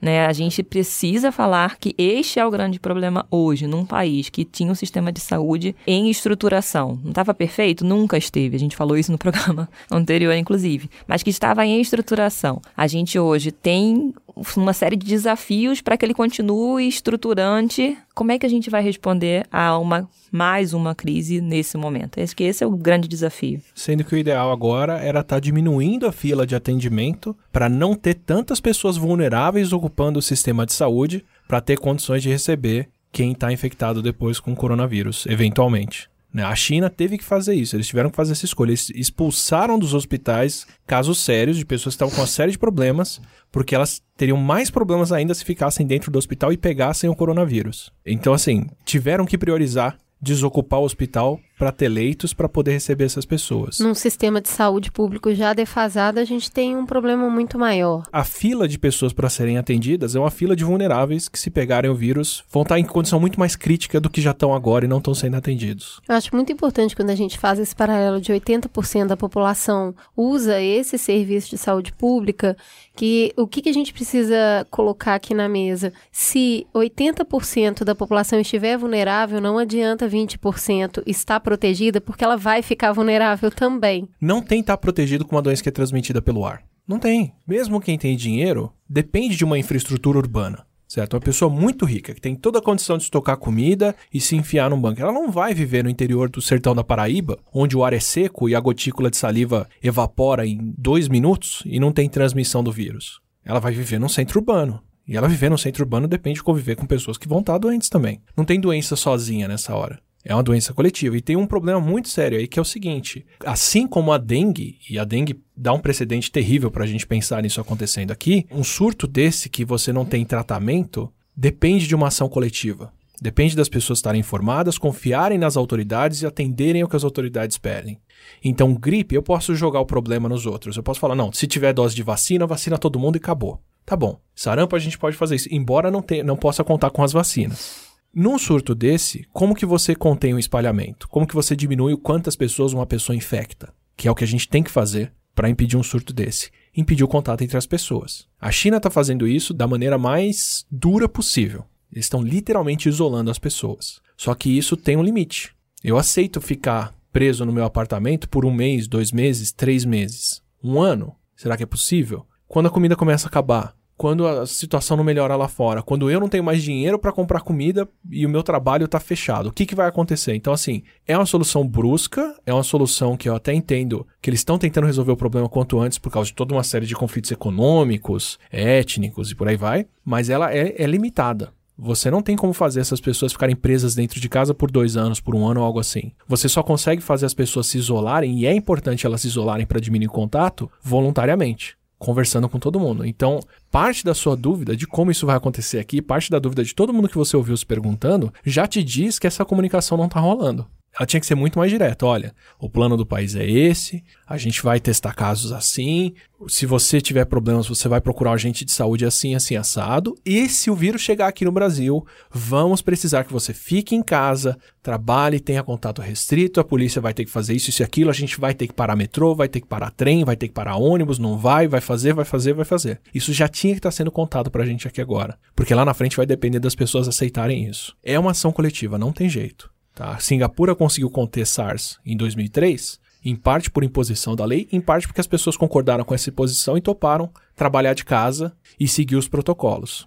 A gente vai ter que pedir isso se isso acontecer. E se as pessoas já não colaboram, e eu não, não quero transmitir a culpa para as pessoas, porque isso é uma política pública também, com combate ao mosquito, que é uma coisa que a gente sabe que todo ano tem, como que vai ser quando a gente tiver uma coisa nova? Quem aqui está preparado, se planejando para como é que vai fazer home office, como é que vai fazer com as crianças, se elas não vão poder ficar na creche ou na escola porque vai fechar para conter o surto, por aí vai. A gente não tem o menor plano de ação disso e não sou eu que tinha que ter, não são vocês que tinham que ter. A gente tinha que estar tá conversando publicamente isso com quem é responsável por decidir isso. Sabe que eu acho, na verdade, que Existem até hipóteses de como isso aconteceria. Talvez a gente tenha pesquisadores e pessoas que estão preparadas no país para estabelecer essas regras ou tentar fazer essa discussão com a sociedade. Talvez a gente tenha no próprio Ministério da Defesa, nas relações exteriores, também uma forma de olhar para isso. O problema que eu vejo no país nesse momento é o grau de polarização que a gente está como tudo. Todas as discussões que eu tenho acompanhado na imprensa, esse assunto também é um assunto polarizado. Quem vai ficar restrito, quem vai poder circular, quem vai poder fazer o quê? E no ano eleitoral.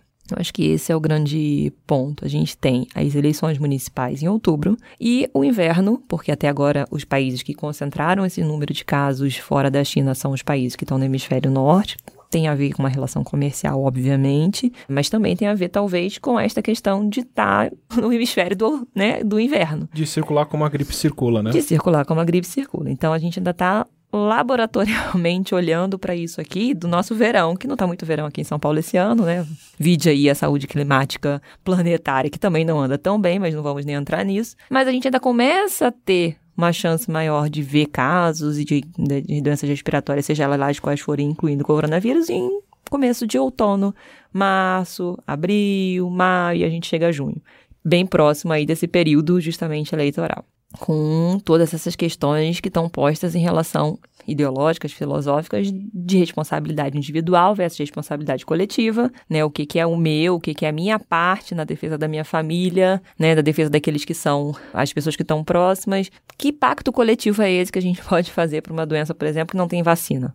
Como a Atila colocou muito bem, que não tem uma medicação específica. Começou a circular algumas pesquisas que estavam sendo feitas usando antirretrovirais que são usados para o tratamento da HIV/AIDS, né? foram usados na epidemias passadas, tudo mais, e aí as pessoas olhando com uma desconfiança, militância mais relacionada ao movimento HIV/AIDS, colocando, olha, tá vendo aí, vocês estigmatizaram tanto a nossa medicação, pode ser que ela seja útil para outras coisas do que, né, só o tratamento das pessoas com HIV, afinal é um retrovírus, tudo mais, blá, blá. Outras pessoas já olhando com uma coisa muito de desconfiança, a gente não pode nunca esquecer que existe um interesse muito grande da indústria farmacêutica por trás disso, né, toda a questão epidemiológica, ela também está relacionada a interesses financeiros que não são só os interesses comerciais dos países, mas essa questão da indústria farmacêutica, então então, inicia-se uma corrida para estabelecer quem é que vai conseguir alguma coisa, uma solução mágica que vai justamente evitar essa transmissão. Ao mesmo tempo que isso se inicia, se estabelece também quem vão ser essas pessoas que vão ser pesquisadas, como se vai fazer isso eticamente,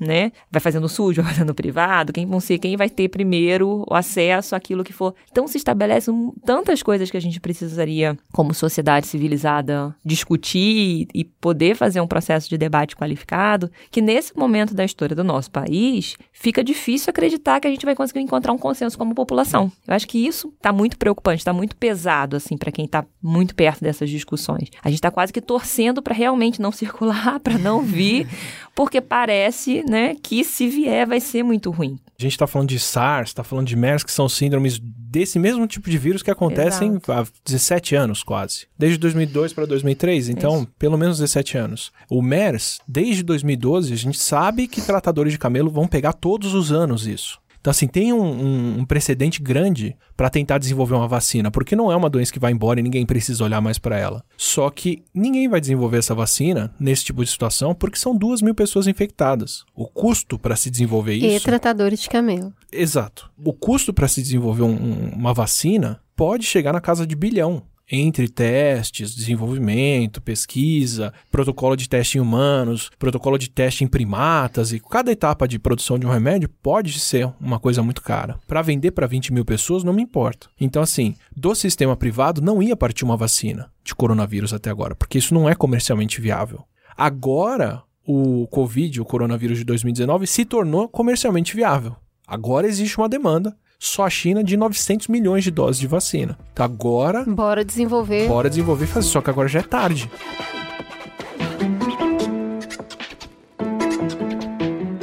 Mas, Átila, quando você veio aqui falar do Zika, você estava inclusive trabalhando no vírus para entender, para ver como é que é, fazia testes mais rápidos, como é que fazia a vacina, enfim. E você mencionou que tinha uma colaboração internacional, que tinha laboratórios do mundo inteiro colaborando com vocês. E isso, quando a Denise estava comentando de como é que a OMS fala que os países têm que reagir a essa ameaça, ela brevemente citou.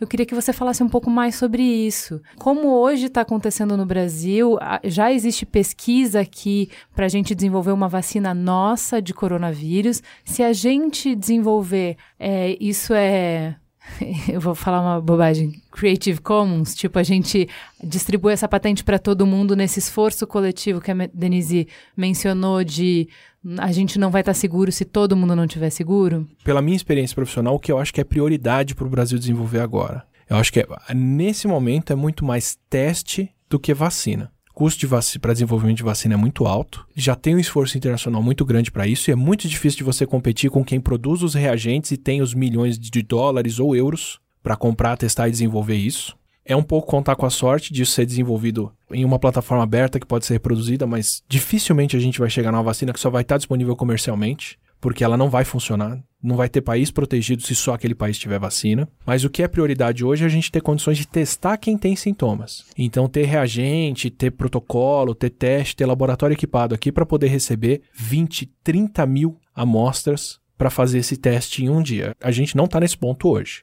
Só a China está chegando nesse ponto lá agora e estão fazendo isso. O único país que eu sei que fez algo próximo disso foi os Estados Unidos com uhum. antraz e alguma outra coisa que aconteceu lá, que eles chegaram a fazer 30, 40 mil testes por dia. É uma coisa insana fazer isso e é uma prioridade urgente da gente desenvolver. Pensando num possível tratamento e cura, seria muito mais importante a gente garantir que fábricas de vacina no Brasil estejam operando, funcionando em condições. Porque qual é a rotina de uma produção de vacina? Você vai lá, testou em laboratório, fez nas células, viu que existe uma forma de você preparar o vírus ou fazer alguma outra, algum reagente que imuniza o bichinho, o ratinho, porque é nele que a gente vai testar isso primeiro, ou o gerbil, ou sei lá, a cobaia, para ver que imuniza. Legal. Próximo passo é testar em animais maiores, que têm uma fisiologia mais próxima da nossa, e depois testar em pessoas. Melhor dos cenários, conseguiram fazer isso, a gente achou um princípio que faz. Agora eu tenho que produzir isso em escala. E cada país vai estar cuidando dos seus primeiro. Né? O Brasil hoje importa muita vacina do Pasteur, na França. Para quem que o Pasteur vai desenvolver vacina? Para os franceses. Para quem que o Pasteur vai vender vacina? Para quem pagar em euro? E eu não, não tenho como condenar isso. Que onde tem outra fábrica, ah, tem a Merck, tem essa, tem aquela, mas vão desenvolver e vão fazer para quem? Para os próprios primeiro. Né? Depois a gente vai ter condições disso. Então, assim, mesmo no melhor cenário em que se desenvolve uma vacina e que o bom senso impera e a gente entende que essa vacina tem que ser distribuída gratuitamente para o mundo todo, o princípio de como fazer ela, né? Vamos abrir a patente, todo mundo vai saber reproduzir e fazer. A gente não vai poder contar com importação disso. A gente vai ter que fabricar ela aqui para vacinar as pessoas aqui. E aí as fábricas e os centros de pesquisa da Fiocruz, do Butantan e de vários outros lugares que estão muito mal das pernas por causa de corte de verba, voltam a ganhar importância. Por 10, 15 anos faz muito sentido você importar esses reagentes, é mais barato, é mais fácil terceirizar. De repente você precisa ter uma força própria e vai ter que tirar isso do chão para pôr no ar de novo. Então isso eu acho mais importante, garantir que a gente tem teste em volume e nem me preocupo tanto com desenvolver uma vacina própria, embora possa ser interessante, mas em garantir que, uma vez desenvolvida essa vacina, a gente tem condições de produzir ela em escala. É, eu acho que isso é fundamental, assim, a questão da quebra de patentes, né, a garantia que possa ter livre circulação dessas informações, tratando principalmente de uma epidemia que atinge essa proporção, né, que maior ainda da questão da emergência internacional, seja garantido que o país tenha autonomia suficiente, na verdade, que, que consiga se impor frente aos interesses comerciais como país que se diz soberano, que tem um processo de soberania e nacionalização é, estabelecida para poder fazer produção de vacina de testagem, que garanta, né, que vá brigar pelos interesses dos cidadãos brasileiros que estão aqui e tudo mais, e não só fazer a compra desses testes. Por que, que eu falo Fiocruz, Butantan, esses centros, e não uma iniciativa privada? Pode ser super importante ter uma iniciativa privada desenvolvendo vacina e fazendo,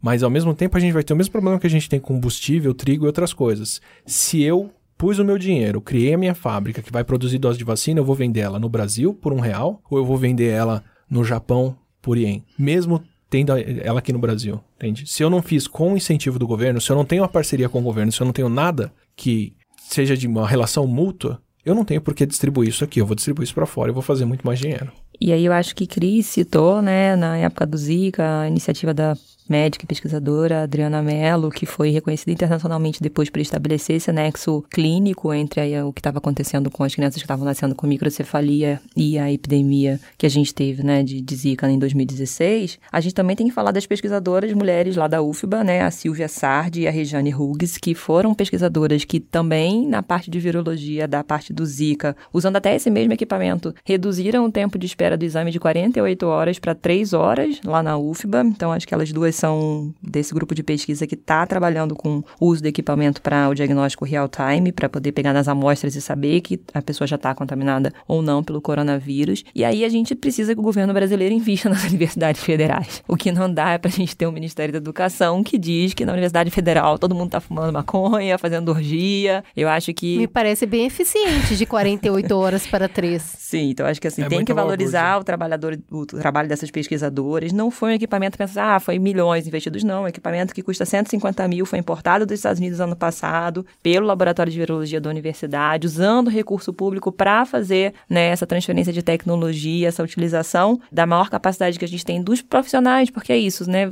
Você pensa que para você fazer testagem, você precisa de ter alguém que pegue, colete o sangue dessas pessoas, que processe essa amostra, que coloque no, no equipamento. O equipamento ele vai ser fundamental, mas recurso humano para também gerir tudo isso, né? E aí como é que eu dou segurança para esses trabalhadores no meio de um processo intenso aí das reformas trabalhistas que a gente viveu nos E de últimos corte de anos. bolsa, de pesquisa. Corte de bolsa de pesquisa. Então, assim, não tem como um assunto não estar diretamente ligado ao outro em relação a gente pensar em efetividade, em produtividade, em como é que a gente. Né, tudo está amarrado. O desenvolvimento tecnológico de um país é o desenvolvimento social, são as melhoras de educação e são as melhoras de- de saúde que fazem com que a gente tenha controle disso tudo, né? É uma infraestrutura que parece redundante por anos, até você precisar dela fundamentalmente do Perfeito. dia para a noite, né? Exatamente. A gente não tá tendo que testar 40 mil pessoas por dia até hoje. Se aparecerem casos aqui no Brasil, de repente a gente vai precisar fazer isso. E a testagem, por exemplo, faz a gente economizar, porque se eu não consigo testar, é mais tempo que eu tenho que deixar aquelas pessoas em isolamento, é um leito que eu estou desperdiçando para uma pessoa que não está de fato doente, mas que passa a estar dentro do hospital com maior risco de ter a transmissão. Então, uma coisa ela se liga à outra diretamente. Então, E a polarização também entra nisso, né? Porque, ah, o médico chinês que denunciou foi abafado pelo governo, morreu de coronavírus. Olha que coisa de um país autoritário, como a China tá tentando esconder os casos deles, dá pra entender porque é um país isso, isso e aquilo. Fantástico. O que aconteceu com o último grande especialista que deu uma notícia que contrariava números do governo no Brasil? Foi demitido.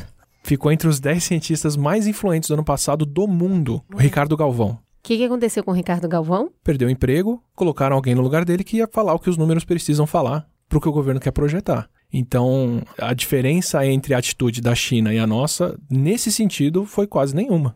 A diferença é que o Ricardo Galvão não morreu asfixiado com a fumaça da queima- das queimadas que ele estava apontando, mas foi a mesma coisa. Apontou para números que o, que o governo não queria acreditar, ou promover, ou afirmar, com dados. ou debater, né? Porque eu acho que, assim, é, nesse momento, fundamental que a gente estabeleça um canal de diálogo. A gente precisa não ter mito, a gente não precisa ter só o dono da razão, quem é, tipo, é só o governo que está falando a verdade, ou é só o a gente precisa, como sociedade, voltar a conversar e conseguir achar soluções e consensos em comum. Senão a gente não consegue sair de uma crise como essa do Zika vírus, do corona. Acho que é fundamental que a gente consiga não mitificar as informações, olhar para o método científico, validar o método científico, né? Me deixa com muita angústia nesse momento. A gente, claro que eu sei que existem profissionais técnicos qualificados dentro da vigilância sanitária do país, da vigilância epidemiológica. Existem, existem. Ninguém está falando que toda a parte técnica do governo foi destruída e ela não existe mais. A gente confia e a população tem que confiar que essas pessoas, que são muitas vezes funcionários de carreira, funcionários públicos, que não são parasitas, que estão trabalhando pelo nosso bem-estar, continuam, a- independente do governo, eh, produzindo, né? Como essas pesquisadoras da UFBA. Então a gente tem inteligência no país, a gente tem intelectualidade no país, a gente precisa confiar que isso existe,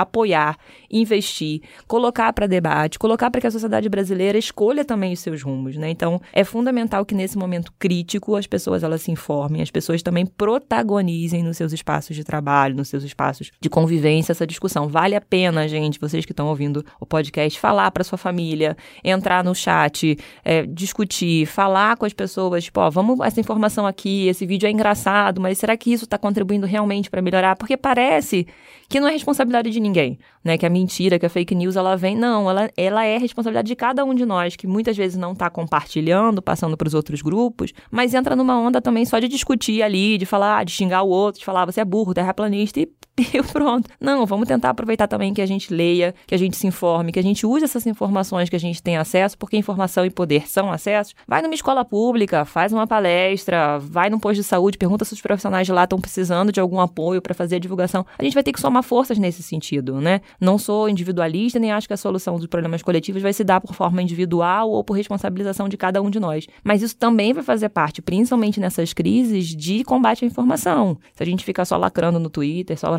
não, não vai rolar, gente. Assim, a gente precisa realmente assumir isso como uma responsabilidade de cada um. Bom, diante disso, você também pode encaminhar esse podcast para todo mundo. favor. Vamos colocar para rodar, inclusive nos aviões, para que as pessoas fiquem amarradas nas cadeiras escutando. Eu acho que a gente tem aqui uma conversa base muito boa, com bastante informação para levar para as pessoas, para acalmar por um lado, para informar por outro, mas principalmente para alertar.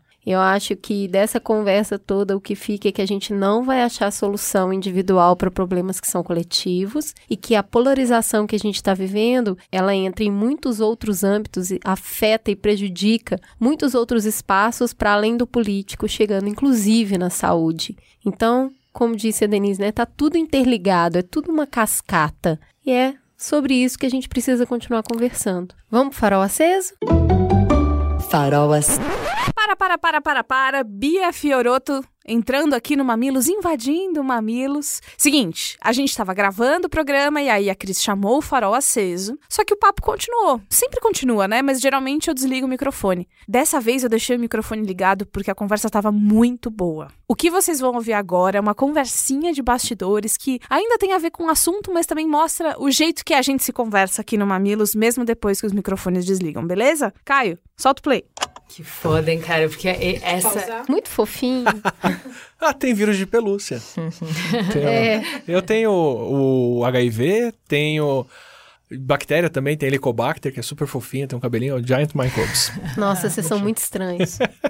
Nem falou isso, mas assim, os vírus eles não são inimigos, eles são protagonistas da história da humanidade. A gente não teria o nosso corpo do jeito que ele é se a gente não tivesse tido os vírus. A gente Ai, foi Denise, se eu te odeio. adaptando. Toda vez que você abre a boca,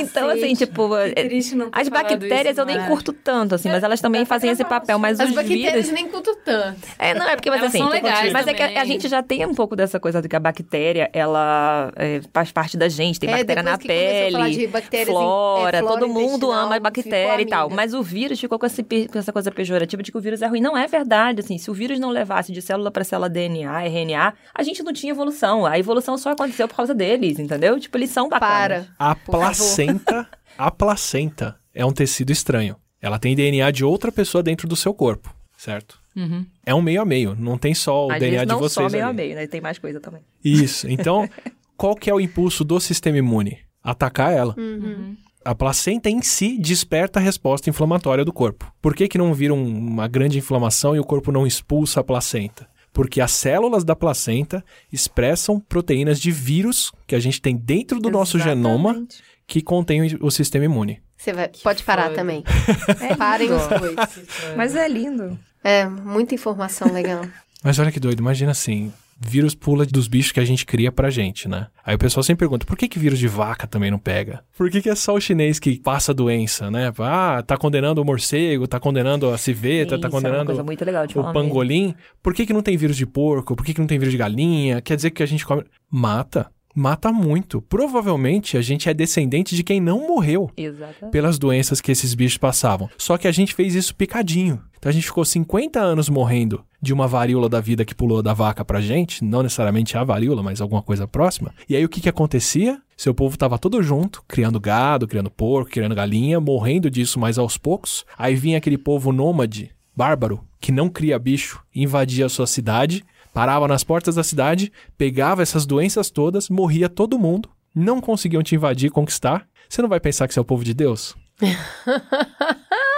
Se todo mundo veio e morreu na porta da tua cidade, quem que é o povo escolhido? Quem ficou? Quem sobrou aqui? Genial. Aí aquele povo vai embora. Quem morreu? Quem não morreu? Volta daqui a 10 anos. Morre de cheio novo. de criança que não tá imune. Morrem todos os primogênitos. Você não vai pensar que você é o povo escolhido? Olha o silêncio. É isso, a história da humanidade é a história dos Nasce um vírus. mito, né? Ou um vírus. Ufa, pronto, agora sim, deu de programa, vamos pro farol aceso de verdade verdadeira dessa vez. Farol aceso. Vamos conversar com você, Atila. O que, que você tem pra indicar pra gente? Eu, eu tenho um farol aceso muito torto que eu mandei há anos atrás, que foi Uhum. One Punch Man, que não tem nada a ver com a audiência. Mas eu vou tentar remediar isso agora. falando de uma coisa que tem a ver e que tem tudo a ver com o episódio de hoje. Gosto de anime. Vou ter que recomendar um aqui. Fique à Chama vontade. Cells at Work. É, as células trabalhando. Tem tudo quanto é plataforma de streaming, escolha a sua que você quiser. Inclusive tem dublado, e acho que em inglês. Mas é um anime que conta a história das células do corpo. Ai, que demais. A protagonista é uma célula sanguínea que transporta oxigênio pra lá e pra cá e vive se perdendo no corpo. E, de verdade, é imunologia pura. Pura. Eu nem, eu nem assisto pela historinha do, de ela se apaixonar ou não pelo glóbulo branco e o drama do, do, das bactérias e dos vírus entrando o tempo todo no corpo, mas assim, é perfeito. Tem o sistema imune tem que ser treinado, a célulazinha cresceu, ela aprendeu a transportar oxigênio, tem o desafio, tem uma hora que o corpo tá com febre, tem uma hora que recebe transfusão, tem uma hora que oh, ele pega infecção alimentar e aí o estômago rompe. É lindo, lindo, Que super demais! biológico. Uma Que aula, de aula! imunologia. É, Tem a primeira temporada só, 12 episódios, mas eu recomendo cada um. Repete o nome, por favor. Cells at Work. Eu nem sei se saiu como células alguma coisa aqui, mas bonitinho de verdade, é uma aula de imunologia, eu fico empolgadaço toda vez que eu vejo. porque é muito bom. Ju, o que, que você tem pra indicar? Tenho para indicar um livro super curtinho do Antônio Prata chamado Nude Botas. São crônicas que ele escreve sobre as memórias de infância. E eu não consigo entender como é que um adulto pode escrever sobre a perspectiva, o olhar da criança, a lógica da criança, sabe? Como é que uma criança pensa, como é que ela sente o mundo, como é que ela vê como é que os adultos são e as relações, enfim. É muito, muito, muito bonito, muito delicado, muito bem escrito. Eu imagino que ele tenha pescado fragmentos de memória e construído a partir disso, então não faz o menor sentido pra mim como é que um adulto consegue escrever desse jeito, sabe? Me deu vários insights de como olhar para as crianças de um jeito diferente, como conversar com elas de um jeito diferente, como me conectar melhor com elas. É um livro pra rir, pra gargalhar e até pra se emocionar. Assim, é, indico muito, chama Nude Botas, do Antônio Prata. Cris, o que, que você indica? Eu vou ser muito clichê, vocês me perdoem, mas eu estou apaixonada por Parasita. Parasita, que não tem nada a ver com esse podcast de hoje, mas também pode ter. É um filme sul-coreano, vencedor do Oscar. No domingo foi nominado vencedor do Oscar. Eu assisti na semana passada. Eu fiquei encantada com o filme. Então, Parasita é um filme sobre de desigualdade social e ele traz diversas temáticas ali dentro, como as pessoas fazem para sobreviver e as outras pessoas que estão na ponta do sistema, como elas levam suas vidas e o choque que existe, a desumanidade que existe nesse abismo que se cria na desigualdade. Se você assistir Parasita e substituir todos os sul-coreanos por brasileiros, funciona também. É muito impressionante. Dou sugestão para se atentar à arquitetura da cidade e à arquitetura dos espaços fechados, dos apartamentos pelos quais o filme trafega, porque eles ajudam a contar a história da desigualdade. E eu achei isso fascinante. A quantidade de escadas, as formas como ah, os apartamentos têm de mostrar um lugar muito amplo, um lugar muito abafado. A altura e o tamanho das janelas, né? Isso. Preste atenção nisso porque é incrível. E eu, eu não consigo definir muito bem Parasita. Porque, eh, sei lá, vou falar que é uma dramédia. Você começa rindo, depois você fica tenso, depois vira meio thriller, depois meio bizarro e te entrega informações ali no final que talvez você não esteja preparado e faz parte da loucura que é a vida.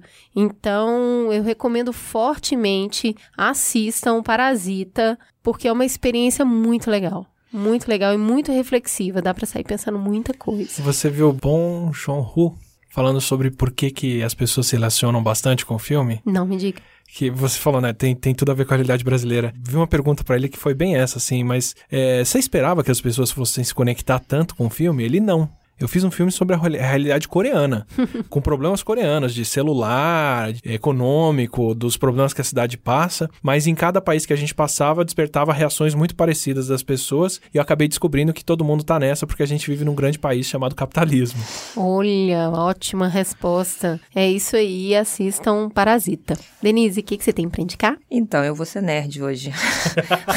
eu vou indicar um que livro. olhou pra mim?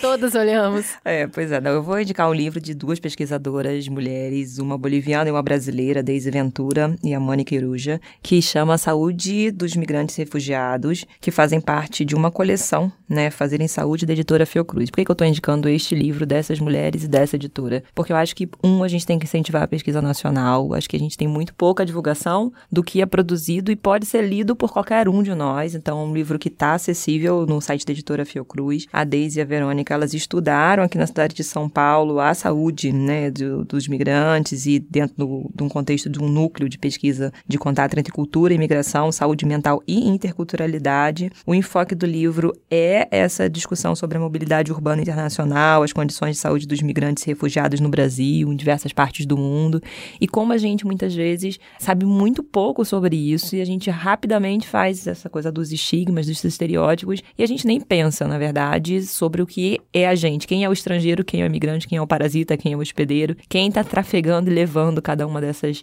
questões de saúde com a gente. Então, acho que é o que está na ordem do dia aí, tanto pelo filme quanto pela temática que a gente trabalhou no podcast. Gosto muito do trabalho delas e acho que tem que ser incentivado que mulheres, ontem, né, Dia 11 de fevereiro foi o Dia das Mulheres e das Meninas na Ciência, então não poderia de deixar de indicar alguma coisa produzida por pesquisadoras mulheres aqui no nosso país. Repete o nome do livro, por favor. O nome do livro é Saúde de Migrantes e Refugiados. É um título da coleção Fazer em Saúde da editora Fiocruz. É isso aí. Vamos continuar nossa conversa trazendo agora a coluna do Perifa Connection.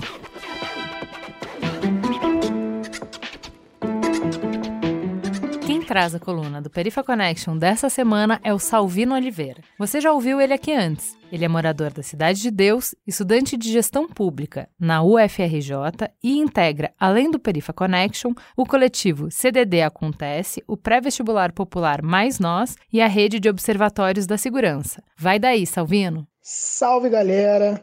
Eu me chamo Salvino e vim aqui para apresentar para vocês mais uma coluna do Perifa Connection.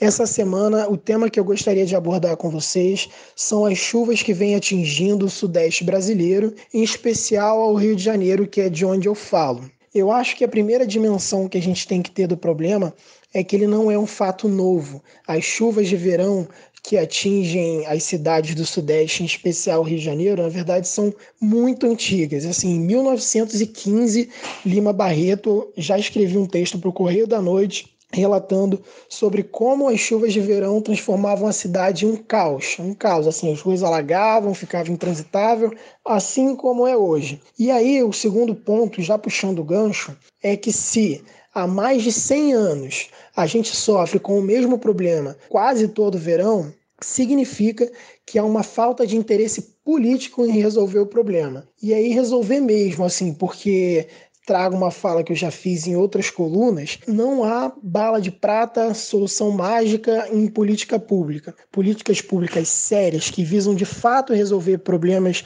das nossas cidades demandam tempo, demandam estudo e demandam diálogos com a sociedade. Qualquer outra política mais imediatista, ela é ou paliativa, para dar uma resposta imediata ou populista. Não resolve o problema, assim. Então a gente tem que começar a pensar a fundo e cobrar a fundo as transformações necessárias para que as cidades estejam preparadas para esse o impacto dessas chuvas de verão. E eu acho que o terceiro ponto mais importante para mim de todos é que esses fenômenos cada vez mais intensos e cada vez mais frequentes, eles não são à toa, eles têm uma raiz e que talvez esteja sendo negligenciada pelos noticiários. Porque o que eu vejo muito nos noticiários é a galera falando que as chuvas foram culpas de fenômenos como o El Ninho, como tufões, ciclones, áreas de baixa pressão, enfim. Só que a raiz do problema são as mudanças ambientais que o nosso planeta está sofrendo. Esse ano, o Instituto Federal de Tecnologia de Zurique, na Suíça, lançou uma pesquisa na revista mudança climática da natureza, mostrando que a temperatura mundial é afetada diariamente desde 2013, ou seja, a temperatura global está se alterando de forma gradual a cada dia.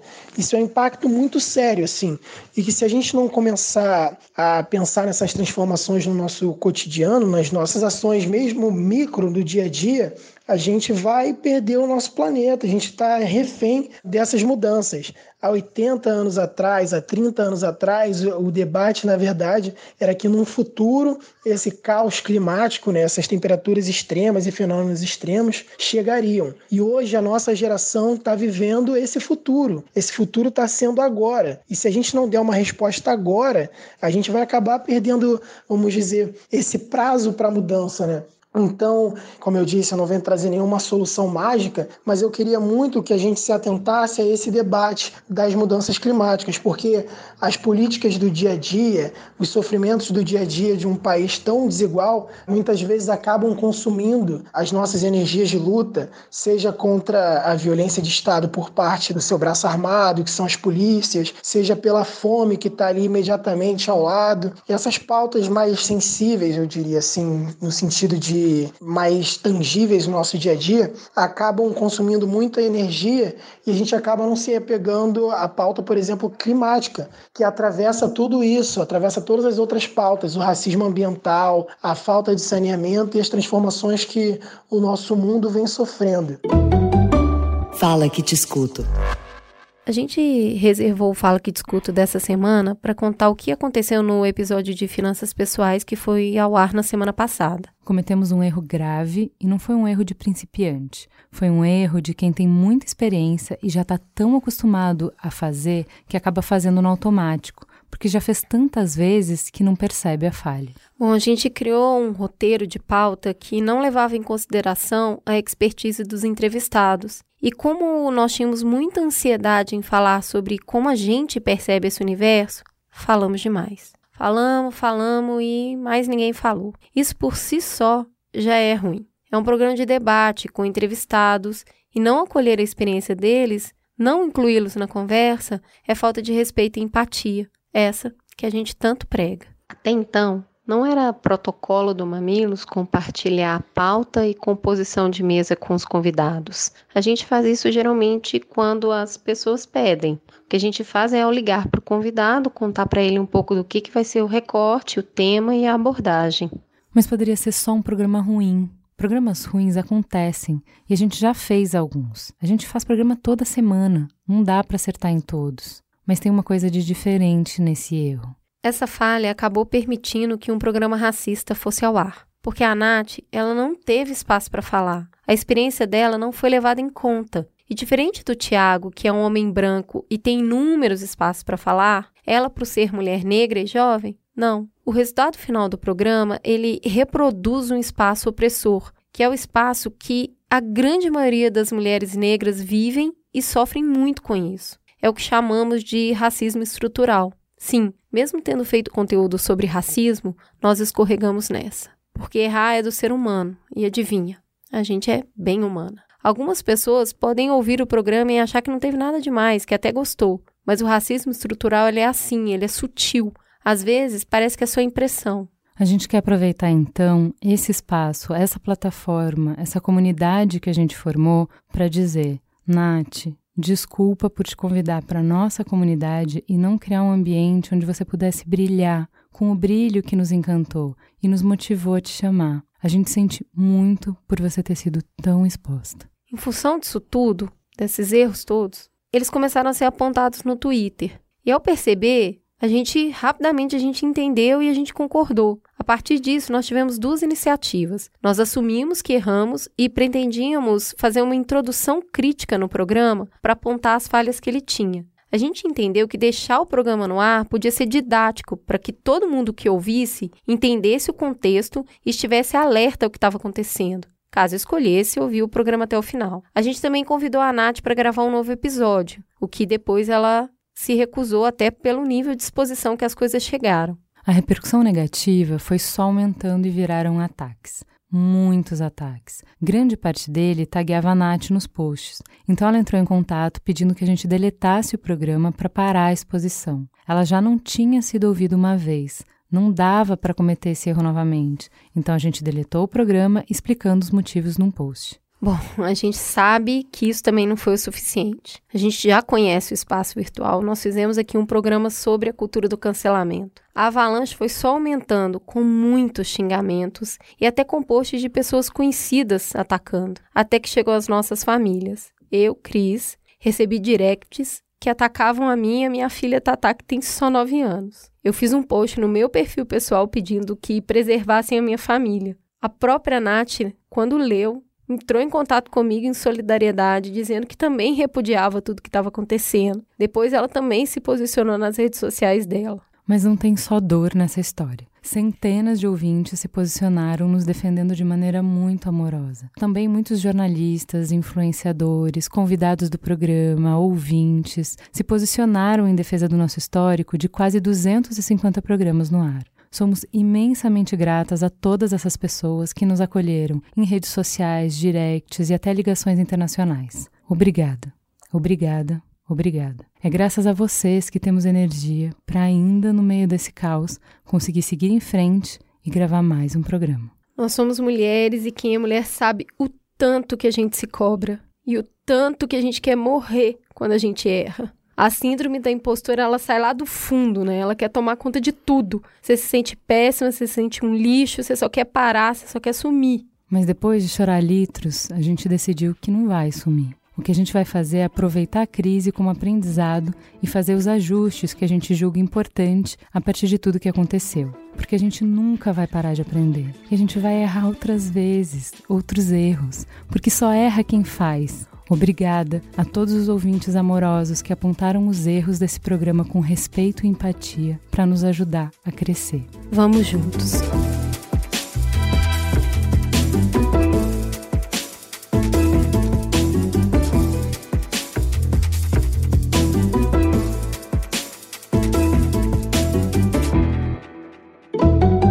Mamilos jornalismo de peito aberto.